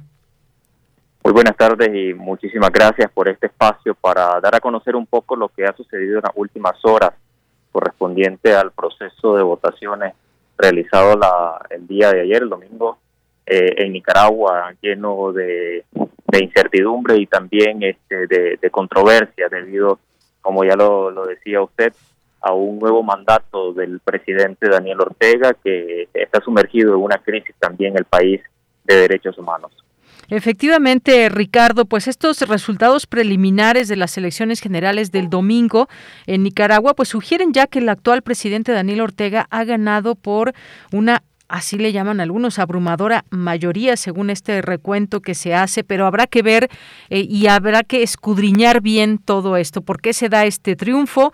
¿En qué condiciones? ¿A esto se le puede llamar democracia? ¿Qué está pasando también a nivel social, político? ¿En dónde queda? ¿En qué lugar está la democracia nicaragüense en este momento? Cuéntanos un poco tu, tu visión, que has, eh, pues eres de Nicaragua y has seguido muy de cerca todo lo que sucede allá en tu país. Sí, efectivamente, eh, Daniel Ortega, bueno, para hablar un poco del contexto de cómo ocurre la, llegada de Daniel, de Daniel, Ortega al poder en el año 2007, se da luego de que el caudillo Arnoldo Alemán del Partido del Partido Liberación eh, Constitucionalista, del Partido Liberal Constitucionalista, realiza un pacto con eh, Daniel Ortega, esto para repartirse el poder eh, según investigaciones del medio de comunicación, la prensa, el medio impreso, la prensa. Aquí Daniel Ortega asciende nuevamente al poder en el año 2007 y con esto toma el control de las instituciones públicas y poderes del Estado, principalmente la Corte Suprema de Justicia y el Consejo Supremo Electoral, dos órganos que han impulsado normas y leyes ah, para favorecer a Daniel Ortega en el poder. Con el control de estos dos poderes del Estado principales se hace una reforma a la constitución política en Nicaragua para que eh, el, Daniel Ortega logre tener una reelección, algo que hasta hace, hasta después, unos años después del ingreso de Daniel Ortega al poder era ilegal. Daniel Ortega cambia la constitución política y entonces ya se permite la reelección en Nicaragua. Luego de que emite la Corte Suprema de Justicia esta resolución, eh, el Consejo Supremo Electoral también modifica la ley electoral para cambiar eh, la normativa de cómo elegir a, los, a las autoridades del país. Entonces se cambia eh, la ley que indica o el artículo que indica que para que una persona sea electa presidenta en Nicaragua tiene que ser el 50% más uno, es decir, quien alcance la mayoría de los votos en un proceso electoral. Daniel Ortega eh, con esto hizo un cambio y lo que hizo fue modificar la ley para que eh, la persona que llegara al 35% de los votos lograra ser eh, mandatario. Daniel Ortega ya con este nuevo periodo serían 20 años en el poder. Muchos de nosotros, los jóvenes, quienes hemos crecido en Nicaragua, no hemos visto otro candidato del Frente Sandinista alzarse para competir en unas elecciones. Eh, a mi edad, 25 años, solamente he visto un proceso electoral, quizás medio recordar, un proceso electoral eh, democrático luego de la llegada de Daniel Ortega al poder, pues cambian, cambia la situación. En las elecciones de ayer, domingo 7 de noviembre, eh, lo que se presentó fue un, un proceso criticado por las organizaciones políticas, las organizaciones civiles, catalogado por la comunidad internacional como un proceso electoral fraudulento eh, que carecía de las garantías constitucionales y también de la competitividad. Recordemos que Daniel Ortega encarcela a partir de junio de este año a líderes políticos y también activistas eh, políticos en Nicaragua con la excusa de la ley 1055, una ley que es utilizada para este, encarcelar a disidentes políticos en Nicaragua. Según eh, la organización independiente Urnas Abiertas, Nicaragua presentó ayer un 81% de abstencionismo, eh, algo que se contrasta con las cifras de del Consejo Supremo Electoral dominado por Daniel Ortega y Rosario Murillo, quienes hablan apenas de un 20% de abstencionismo. Efectivamente. Y pues bueno, todo esto, eh, Ricardo, pues nos lleva a hacer las cuentas y efectivamente, como bien decías, sumará 20 años consecutivos en el poder y un total de 29 años de gobierno. Hay algunas eh, referencias que se hace que Ortega, Daniel Ortega, lleva más tiempo en el poder que cualquiera de los Somoza, esta dinastía que duró más de 40 años en Nicaragua y que el propio Ortega ayudó a, a derrocar. Estuvo Anastasio Somoza García, presidente durante 16 años, y sus hijos Luis Somoza de Baile y Anastasio Somoza, que gobernaron Nicaragua casi por 7 y 9 años respectivamente. Es decir, estas eh, cuestiones de cómo fue modificando la ley para poder quedarse otros eh, mandatos, pero ahora me parece que en los últimos tiempos ha llevado, ha, ha gobernado con mano de hierro, pero hemos también tenido esa oportunidad de escuchar a los que se puede, algunos opositores, de relatar lo que está sucediendo este ambiente de persecución en su momento, el propio, el propio escritor eh, Armando Ramírez, también todo este recuento que hiciera de lo que sucedió, también víctima de esta persecución. ¿Qué ambiente se vive, digamos, que eh, tú estás siguiendo muy de cerca, eh, pues entre la gente? ¿Cuál es el sentimiento? ¿Cuál es el sentir? Porque bueno, si nos vamos a este resultado con más del 70%, un 75% prácticamente, a menos que cambien un poquito más los resultados, pues parecería, porque incluso ya ha tenido felicitaciones de algunos mandatarios, como el caso de Venezuela, aunque pues Joe Biden ha señalado que pues es una farsa todo esto. ¿Qué decir la gente que cómo lo vive, cómo vive este nuevo que será el nuevo mandato de Daniel Ortega, Ricardo? Sí, algo solamente para para para eh, dar a conocer pues a la población que nos escucha allá en México es que en Nicaragua se recuenta los votos escrutinados, es decir, la población que fue a realizar el voto. Si 10 personas fueron a, a, ejercer su derecho al voto o a realizar esta votación, eh, la ley electoral con las modificaciones del Consejo Supremo Electoral indica de que si siete son del Frente Sandinista, entonces se contarían un 70% eh, de los votos. Entonces no se habla de un padrón electoral en general, éramos 4.4 millones de nicaragüenses los llamados a, votar eh, en este proceso. Sin embargo, pues el abstencionismo se vio reflejado. Eh, en esta parte, pues la modificación a la ley lo que le permite a Daniel Ortega es legitimarse a pesar de que los votos sean mínimos eh, y, en este sentido.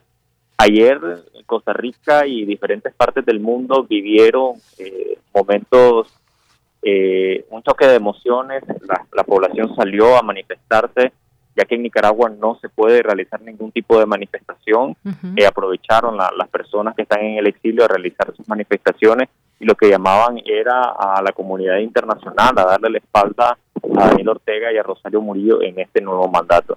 Hay una desesperanza por parte del pueblo de Nicaragua, ya que eh, era este proceso electoral lo que representaría la salida a la crisis eh, de Nicaragua, sin embargo, no, no hubo un proceso electoral con las garantías constitucionales o el debido procedimiento. Entonces, al finalizar este proceso electoral, eh, Daniel Ortega se designa nuevamente como presidente y hay una desesperanza por parte de la población. Sin embargo, hay también grupos de personas que han dicho de que con el cierre de este proceso no se cierra los espacios de incidencia y los espacios de de seguir trabajando para el retorno de la democracia en Nicaragua y lo que han especificado es que van a realizar llamados a la comunidad internacional para que desconozcan al gobierno de Daniel Ortega y Rosario Murillo tras este fraude electoral. Así se le llama este fraude electoral por parte de muchas personas que se sienten, pues, eh, no a través, eh, no, que no han elegido a un gobernante a través de un proceso transparente y democrático como debiera ser. Se llama así eh, en muchas partes del mundo. Hay también, hay que señalarlo, ya lo comentabas un poco, estas protestas en varios países para denunciar el fraude electoral y, como decías, pues no hay posibilidad de que en Nicaragua se lleven a cabo protestas. Está todo cada vez más, eh, digamos, controlado, por decirlo de alguna manera, pero desde Estados Unidos, México, España, distintos países que tuvieron pues estas eh, marchas para reclamar esta, eh, digamos, situación que está pasando en Nicaragua. Pues un futuro, digamos, incierto. ¿Qué podríamos decir si hablamos de la economía, cómo están las cosas allá en Nicaragua, cómo se enmarca también estos mandatos de Daniel Ortega, Ricardo? Sí, con, recordemos de que toda crisis política también eh, jala también o acarrea, como podríamos llamarlo así popularmente en Nicaragua, eh, una crisis económica. Eh, estamos a punto de presenciar en esta tarde, ya ha anunciado el Departamento de Estado, una conferencia de prensa en conjunto con otras organizaciones políticas están en Estados Unidos para lo que se prevé sea la firma de la ley Renacer, una ley que endurece las sanciones en contra de Nicaragua, en contra del régimen de Daniel Ortega y Rosario Murillo, y específicamente está enfocado en ejercer mayor presión ah, en el tema económico. Con la ley Renacer podría quedar fuera Nicaragua del el CAFTA, que es lo que permite tener un comercio libre con Estados Unidos. Y con esto también esta ley Renacer invoca a los países eh, aliados a, Estados Unidos a ejercer una mayor presión también eh, por parte de su, de, su política interna en contra de, Nicaragua. Podríamos ver también con el desconocimiento que han realizado ya diferentes países, encabezados por Costa Rica, Chile, España, Uruguay, entre otros países de la región latinoamericana, un, este corte o, una suspensión de las relaciones diplomáticas y comerciales con el país. Eh, ya el, el, secretario general de la Organización de Estados Americanos hablaba en, en, la semana anterior de que presentarán un informe en la 51 Asamblea General de la, de la Organización de Estados Americanos. Entonces lo que se prevé es que sea eh, un efecto dominó en cuanto a los países aliados a Estados Unidos y los países que están dentro de los foros internacionales como la OEA y la ONU, que van a cerrar, van a acercar y aislar completamente a Nicaragua y esto traería consecuencias económicas. Y si hablamos desde la parte interna, eh, la consecuencia es la falta de seguridad jurídica. Recordemos que Daniel Ortega ha encarcelado también a bancarios, gerentes de bancos eh, de la empresa privada, también al presidente del Consejo Superior de la empresa privada se encuentra en este momento encarcelado. Entonces, hay una incertidumbre en cuanto a la inversión extranjera en Nicaragua y esto lo que provoca esta crisis de, eh, política, lo que provoca también es este, la huida de, la inversión, de la poca inversión extranjera y este, lo que podría, como dicen, eh, salvar un poco la economía nicaragüense es la remesa de los miles de nicaragüenses que hoy Hoy por hoy nos encontramos fuera de Nicaragua debido, debido al exilio forzado. Nicaragua es uno de los países que su mayor porcentaje del Producto Interno Bruto está basado en, eh, en las remesas que recibe de los nicaragüenses de otros países, de que, se encuentran en otros países. Bien, Ricardo, pues yo agradezco mucho esto que nos comentas. Hay personas que se han tenido que autoexiliar, como tú mismo lo, mencionas y lo has padecido. Entre estas exigencias, y ya con esto pues eh, terminamos, eh, pues ha exigido también la libertad a los presos políticos, eh, un nuevo órgano electoral independiente del régimen de Ortega, unas elecciones limpias con supervisión internacional. Ya hemos visto estas historias en algunos otros momentos y esas exigencias que a veces solamente se quedan en eso, con esas ganas de que cambien la situación, pero que es difícil cuando se tiene tan controlado. Hubo un dato y con esto terminó, una encuesta realizada el pasado septiembre por eh, Gallup que reveló que el 65% de los encuestados votaría por cualquiera de los candidatos opositores que se encontraban detenidos, se encuentran detenidos, si las del domingo hubieran sido elecciones transparentes y competitivas, de acuerdo a esta encuestadora, Ortega habría perdido ante cualquiera de los candidatos que están tras las rejas este domingo, pues la boleta electoral llevó además de Ortega cinco rostros más, pero pues bueno, ya sabemos la realidad, pero hubiera perdido en otras condiciones y en otros eh, momentos donde las elecciones hubieran sido transparentes. Y habrá quien pues también defienda al, a este régimen desde fuera, desde dentro, lo hay por supuesto, por eso se sostiene, pero por lo pronto pues hay que poner el dedo en la llaga, hay que poner y hay que señalar lo que está sucediendo en Nicaragua. Yo te agradezco mucho, Ricardo Somarriba, que hayas estado aquí con nosotros.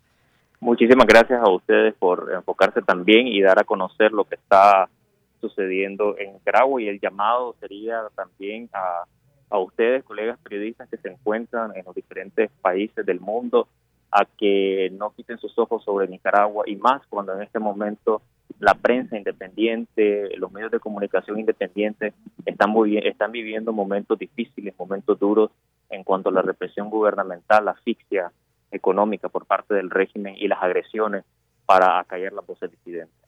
Efectivamente. Pues muchas gracias, Ricardo. Así será, no quitaremos los ojos de Nicaragua y eventualmente pues eh, nos comunicaremos contigo. Muchas gracias, Ricardo.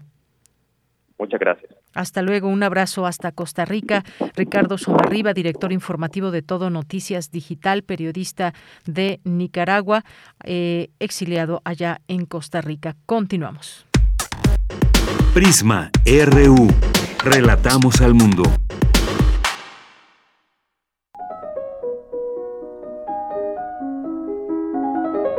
Cartografía RU con Otto Cázares.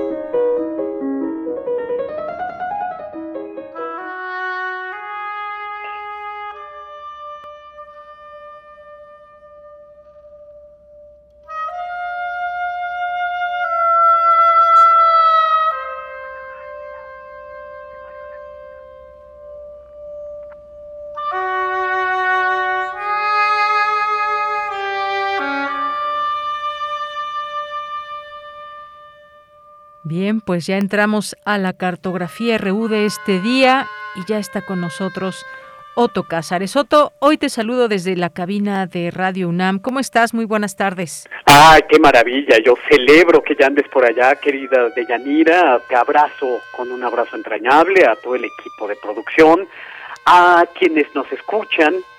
En esta ocasión yo he preparado para ustedes un comentario radiofónico de título hasta la vista, Mario. Y es un lamento radiofónico por Mario La Vista. Creo que la muerte del compositor Mario La Vista nos hace recordar que la música es la única oportunidad que tenemos para comunicar lo incomunicable.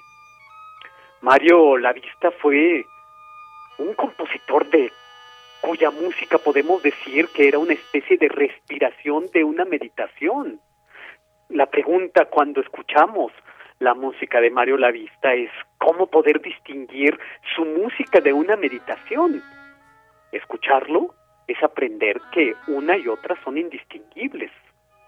Yo a veces siento que la música de Mario Lavista velaba como un sacerdote los delirios y las verdades artísticas. El suyo fue un aliento musical muy sutil, muy refinado. Se trata de una gramática sonora, del vaho de su propio aliento en, en ambientaciones que velaban por muchas cosas, por muchas tradiciones, velaban por el simbolismo de las músicas, así, en plural, velaba también por el alma de los instrumentos musicales. La vista hablaba de las almas que habitaban los instrumentos de madera, la chispa o el fuego divino en el interior de un instrumento de aliento. Y hay que decirlo, a pesar de su gran conocimiento, de su profunda erudición y de las constantes referencias a la música tradicional, la vista nunca se perdía en los sueños del pasado. Su música creo que es poseedora de una gran potencia simbólica y esta potencia simbólica Mario La Vista la hallaba en textos porque La Vista se iba a inspirar a numerosos sustratos literarios y él se convertía en un compositor que aportaba su individualidad a los textos. Su música es el reflejo de una cualidad atmosférica de las fuentes literarias que él escogía. porque compuso, por ejemplo, y seguiré hablando sobre esto en la próxima cartografía, una versión de la ópera Aura a partir del texto de Carlos Fuentes. O de repente la vista se iba a servir de poemas de Luis Cernuda, o en el caso del el cuarteto de reflejos de la noche, Mario La Vista se fue a inspirar en Ramón López Velarde y la suite del insomnio. O a veces Mario La Vista iba a inspirarse a mitos clásicos. Precisamente estamos oyendo su composición Marcias para oboe y copas de cristal. O se iba a inspirar a mitos orientales. Es el caso de Simurg, el ave que se posa en el árbol de la ciencia, del que en un momento más voy a incluso eh, introducirles algunas de sus notas pianísticas. Tantas otras, tantas formas de inspirarse en la literatura y su acto de creación musical era en realidad el de traducir. Eh, también estaba en su inspiración musical la tradición de los lamentos. Mario Lavista era un eh, personaje altamente religioso, pero religioso en un sentido amplio del término. A veces podía utilizar los salmos y lo utilizaba por su potencia poética y poco tenía que ver su música con la iglesia como institución. Compuso, por ejemplo, un salmo como lamento a su amigo Montes de Oca. Utilizó el Salmo 150, el salmo que habla de alabar a Dios a través de los instrumentos musicales, una alabanza musical. El lamento es la escena madre de la ópera y es el núcleo de muchas obras. Habrá que realizarse un catálogo razonado de la obra musical de Mario Lavista, pero eh, podemos ver en la frescura de su muerte que su arte musical es al mismo tiempo un lenguaje y es un pensamiento. Desde luego es una figura de la expresión. Resulta la música de Mario Lavista música para el pensamiento y para el oído. Eh, su música hace de los oídos templos, como decía el verso del poeta Reiner María Rilke, un poeta que sin duda Mario Lavista conoció, disfrutó, memorizó, hacer de los oídos templos, hacer de nuestras orejas unas caracolas de escucha trascendente. El requiem de Tlatelolco resultó su canto del cisne, fue su último aliento, su último aliento conmovedor que presentó a finales de 2018 para un conmovido público, entre el cual yo estaba muy conmovido en la sala Netzahualcoyotl para conmemorar el 2 de octubre de 1968. Fue una majestuosa obra con coros de niños de la Facultad de Música. Eh, el Requiem es, desde luego, música para los oídos de los vivos, pero todo Requiem es, en su definición, algo principalmente compuesto para el oído de los muertos. Cualquier Requiem es para oídos muertos y vivos. Goethe sabía que los fantasmas al moverse de aquí para allá hacen música. Hay fantasmas musicales en la vida de Mario Lavista. Su tío, Raúl Lavista Peinbert, fue un gran compositor para películas en la época dorada, con todo lo que esto implica del uso musical del leitmotiv, del stock musical para emociones determinadas, Mario Lavista, pues desde luego se inicia ante la escucha de las composiciones para cine de su tío Raúl Lavista Peinbert. Hay que decir que Mario Lavista no fue aceptado en el conservatorio y esto fue magnífico porque así pudo conocer a Carlos Chávez, que fue su primer maestro.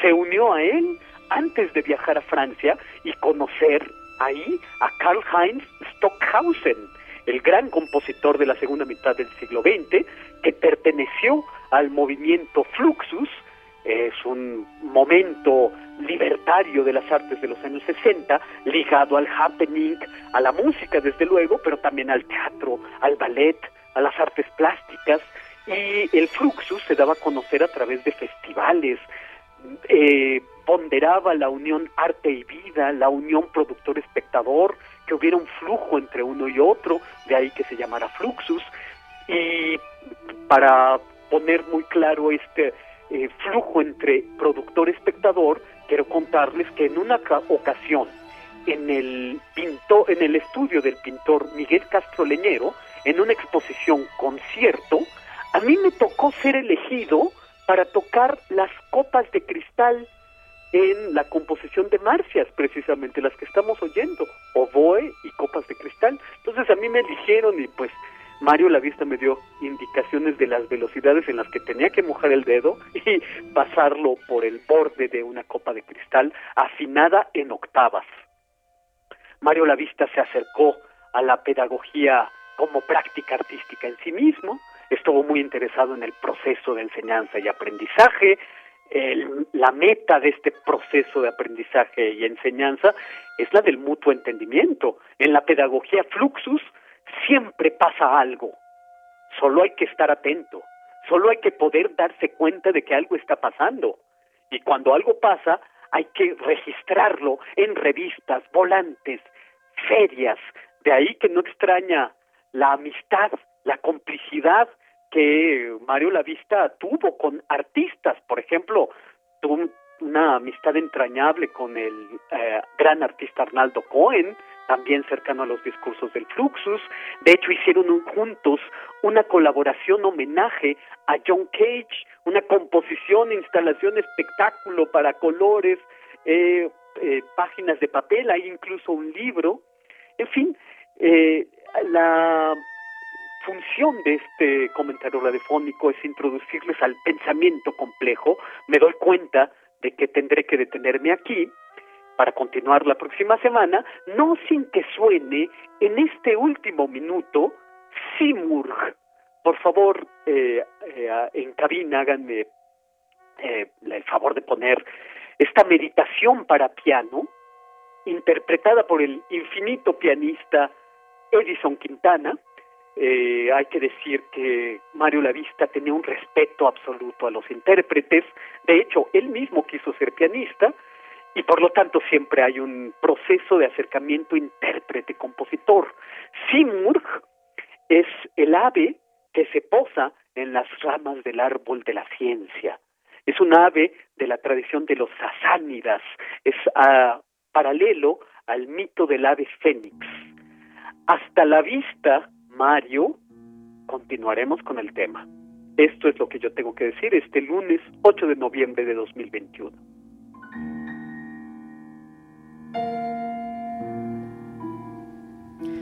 Pues muchas gracias, gracias Otto Cázares, música, como bien dices, lo que a veces no se puede explicar con palabras, mucho se explica a través de la música y el sentimiento que se le puede imprimir. Muchas gracias, Otto. Encantadísimo, y sí, recordar que la música es la única oportunidad que tenemos para comunicar lo incomunicable.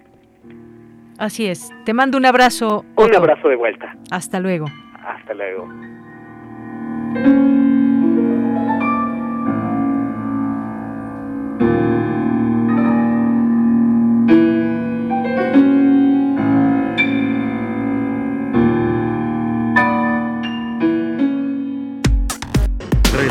Al mundo. Relatamos al mundo. Bien, pues antes de irnos a cultura, nos eh, le, queremos, recomendar una, una eh, columna en el periódico Excelsior del doctor José Luis Valdés Ugalde, que ustedes pues ya lo conocen, aquí lo hemos tenido en distintas ocasiones, que es eh, un politólogo internacionalista y pues escribe justamente sobre, sobre Nicaragua. Y eh, pues hay una situación que decíamos muy alarmante, hay que mencionarlo de esta manera, y su columna se titula La tiranía nicaragüense. Y solamente para dejarles con unos pocos datos y esperando que ustedes la puedan leer, dice, según fuentes periodísticas y ONG, Nicaragua tiene actualmente 155 presos políticos, de los cuales 37 son opositores directos al régimen. En su mayoría, estos presos políticos han sido abandonados a su suerte y recluidos en condiciones infrahumanas por el régimen tiránico de Daniel Ortega, quien busca un quinto mandato y cuarto consecutivo. De entre el grupo de los 37 opositores se encuentran siete precandidatos presidenciales que de esta forma han sido silenciados y marginados del proceso electoral. Los nombres de estos eh, precandidatos son Cristina Chamorro, Arturo Cruz, Félix Madariaga, Juan Sebastián Chamorro, Miguel Mora, eh, Medardo Mairena. Hay otros nombres más y bueno, pues él habla de esta situación de facto que tiene ese país sumido en la peor crisis política desde los tiempos de la dictadura somocista. Bueno, pues como les digo, está en Excelsior esta eh, columna del doctor José Luis Valdés Ugalde, se titula La tiranía nicaragüense. Y le mandamos un saludo, por supuesto, al doctor desde aquí. Continuamos.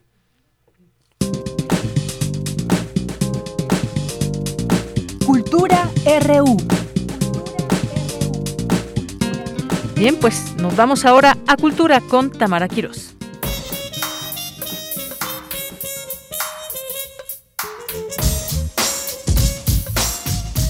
Deyanira, auditorio, siempre es un gusto saludarles a través de las frecuencias de Radio UNAM, iniciar la semana con ustedes compartiéndoles información de actividades que se realizan en la UNAM en diversos espacios de la máxima casa de estudios. Esta mañana inició el tercer Congreso Internacional Poéticas de la Oralidad convocado por el Laboratorio Nacional de Materiales Orales, LANMO por sus siglas. Este congreso se llevará a cabo hasta el 11 de noviembre y contará con la presencia de cinco países iberoamericanos. Para platicarnos más detalles, en la línea nos acompaña la doctora Berenice Granados. Ella, junto con Santiago Cortés, coordina el Laboratorio Nacional de Materiales Orales con sede en la Escuela Nacional de Estudios Superiores Morelia. Doctora Granados, bienvenida.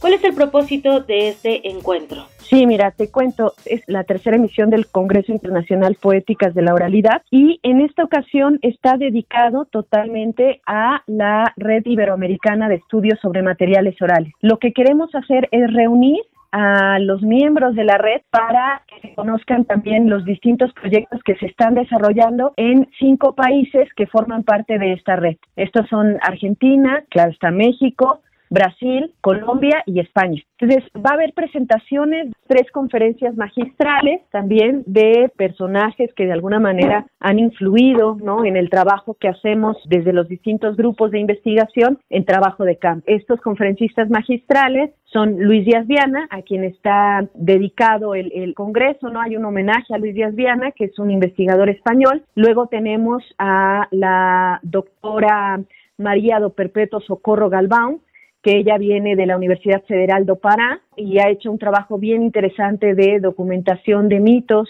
sobre todo en la zona del Amazonas, y finalmente tenemos una última conferencia de Dorothy Schubert, ella es etnomusicóloga y ha dedicado gran parte de su vida a la documentación de música tradicional del pueblo gallego ¿no? en, España. Ellos son nuestros tres conferencistas magistrales y bueno, también tendremos una mesa de trabajo que tiene como tema eje pues eso, ¿no? el, código de ética en el procesamiento, en, el, en la documentación, en el almacenamiento y en el análisis de los materiales orales. Doctora Granados, desde el 2015 el Laboratorio Nacional de Materiales Orales realiza actividades que tienen que ver con diversos aspectos de la oralidad. En 2020 se crea esta red iberoamericana. Eh, ¿Cómo surge y cómo han involucrado a las 25 universidades que la conforman? Sí, mira, te, cuento, a raíz justo de ese congreso, de esta primera emisión del Congreso de Poéticas de la Oralidad, nos hemos puesto en contacto con otros investigadores de otras instituciones de del mundo iberoamericano que trabajan con eh, documentación de materiales de este tipo. Una de las de las propuestas ¿no? de la red es justo de alguna manera pues compartir experiencias, compartir metodologías, tener intercambio académico y demás. Entonces el laboratorio en ese sentido originó esta red. En el laboratorio tenemos un directorio de investigadores que poco a poco han ido colaborando con nosotros, participando a través de un seminario que tenemos, el seminario experiencia en trabajo de campo. Y bueno, lo que hicimos fue empezar a invitar a esta gente que ha venido al seminario a unirse a la red. Y bueno, así es como actualmente la red está conformada por 27 instituciones académicas que participan en el laboratorio y que están eh, y conformada por 189 miembros. Vamos bien, eh, pero bueno, el chiste es como ir ampliando un poco esta red y sobre todo eso, ¿no? O sea, para que podamos de alguna manera decimos nosotros el conocimiento es falible y siempre tenemos que estar de alguna manera dialogando para enriquecer, ¿no? Lo que estamos haciendo. Entonces, bueno, esa es como el objetivo de, de esta red iberoamericana de estudios sobre materiales orales. Dentro de las actividades, doctora Granados, eh, en la inauguración se dedicó un espacio a la memoria del doctor Alfredo López Austin. ¿Cuál es, eh, cuál fue el vínculo del doctor con el laboratorio? Oh, sí, mira, la verdad es que estamos súper, súper tristes con la pérdida, ¿no? De nuestro gran maestro, el doctor Alfredo López Austin, o Alfredo López Austin, como a él le gustaba que le llamáramos, ¿no? Alfredo. Eh, Alfredo es, eh, fue nuestro asesor desde que inició el Laboratorio Nacional de Materiales Orales en el 2015. Él junto con Margit Fenk estuvieron participando activamente en la creación de este laboratorio. Tuvimos la oportunidad de reunirnos en ese 2015 en dos ocasiones con Alfredo. En una vino aquí a Morelia a conocer el laboratorio y en otra más nos prestó su casa el Instituto de Investigaciones Antropológicas para discutir algunas cuestiones que tenían que ver con el Repositorio Nacional de Materiales Orales. Y la verdad es que eh, siempre estuvo como muy, muy al pendiente de lo que hacíamos aquí, de las actividades que realizábamos. Y bueno, nosotros también le comunicábamos constantemente lo que se estaba haciendo aquí en el laboratorio pues desgraciadamente falleció ahora el 15 de octubre, recién. Y bueno, eh, Alfredo era una persona maravillosa, un ser humano excepcional, un académico eh, maravilloso, o sea, de, verdad que, nosotros que tuvimos la dicha de, conocer a Alfredo, pues te podemos hablar maravillas, ¿no? De, de él como académico, como investigador, como persona como amigo. Y bueno, de alguna manera Alfredo en algún momento dijo, ¿no? Que él no quería homenajes póstumos, pero sí que queremos decir algunas palabras sobre él y sobre sus aportaciones al, laboratorio y bueno, de alguna manera también esta idea de, la red y de que el conocimiento es falible y de que tenemos que estar dialogando, pues son, son algunas ideas que retomamos de Alfredo, ¿no? De Alfredo como nuestro profesor. ¿Qué te puedo decir? Es que tanto Santiago como yo fuimos sus alumnos y bueno, estamos como sumamente agradecidos con él. Creemos que lo, admiramos muchísimo y de alguna manera tratamos de seguir ¿no? su camino, de, de, seguir este camino de académico. ¿no? en, algún momento nos dijo, es que aquí lo importante es como la academia, es también importante dialogar y, sobre todo algo que, que eh, tenía él como muy presente era este asunto que te digo, ¿no? Del, del, que el conocimiento siempre tiene que estar en construcción, siempre tiene que revisarse, siempre tiene que revisarse a través justo de la generación de diálogos, de diálogos con, con, con, pues con tus pares, ¿no? Con, con, otros investigadores, ¿no? Pero también diálogos con la comunidad con la que tú estás trabajando. Entonces, bueno, yo creo que una de las aportaciones fundamentales de Alfredo es justo esa, esa curiosidad, ¿no? Por conocer, por conocer, este, por, por, por escuchar, ¿no? También. Entonces, bueno, eh, es algo que, que, en el laboratorio estamos tratando de, de hacer, ¿no? Del el asunto de la escucha activa es también uno de nuestros principios, ¿no? Y eso en realidad lo, lo retomamos de él, de nuestro profesor Alfredo. Vaya, qué fortuna haber coincidido con el doctor Alfredo López Austin y, que ustedes sigan su legado y abran espacios para el diálogo. Doctora Berenice Granados, gracias por tomar la llamada. Invitamos al auditorio a que sigan las transmisiones de las mesas de diálogo que marcan este tercer Congreso Internacional Poéticas de la Oralidad. Las transmisiones se encuentran en el Facebook y la página del Laboratorio Nacional de Materiales Orales. Bueno, gracias, un abrazote. Igualmente, un abrazote. La doctora Berenice Granados es una de las coordinadoras del Laboratorio Nacional de Materiales Orales. También los invitamos a que visiten la página de este laboratorio. Hay un repositorio con audios, publicaciones que seguramente serán de su interés. También pueden seguirlos en las redes sociodigitales, Twitter y Facebook. Que tengan excelente tarde. De Yanira, regreso contigo. Muchas gracias, gracias Tamara por esta sección de cultura.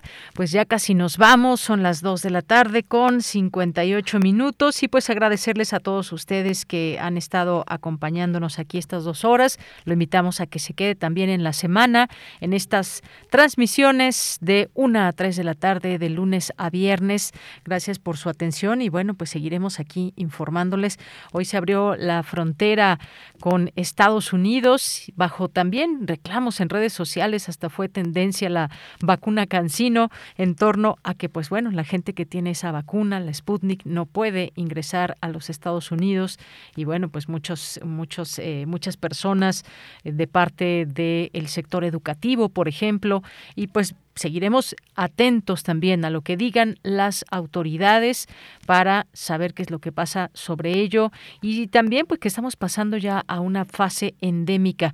Estaremos hablando de ello a lo largo de la semana. Gracias, gracias a todos ustedes y gracias aquí al equipo que hace posible esta transmisión en la producción Rodrigo Aguilar, en la asistencia de producción Denis Licea, en los controles técnicos eh, Socorro Coco Montes y aquí Estamos estamos en el micrófono de Yanira Morán. Son las tres en punto y desde aquí, desde la cabina de Radio UNAM de FM, les mandamos el deseo de que tenga un buen inicio de semana, buenas tardes y buen provecho. Hasta mañana.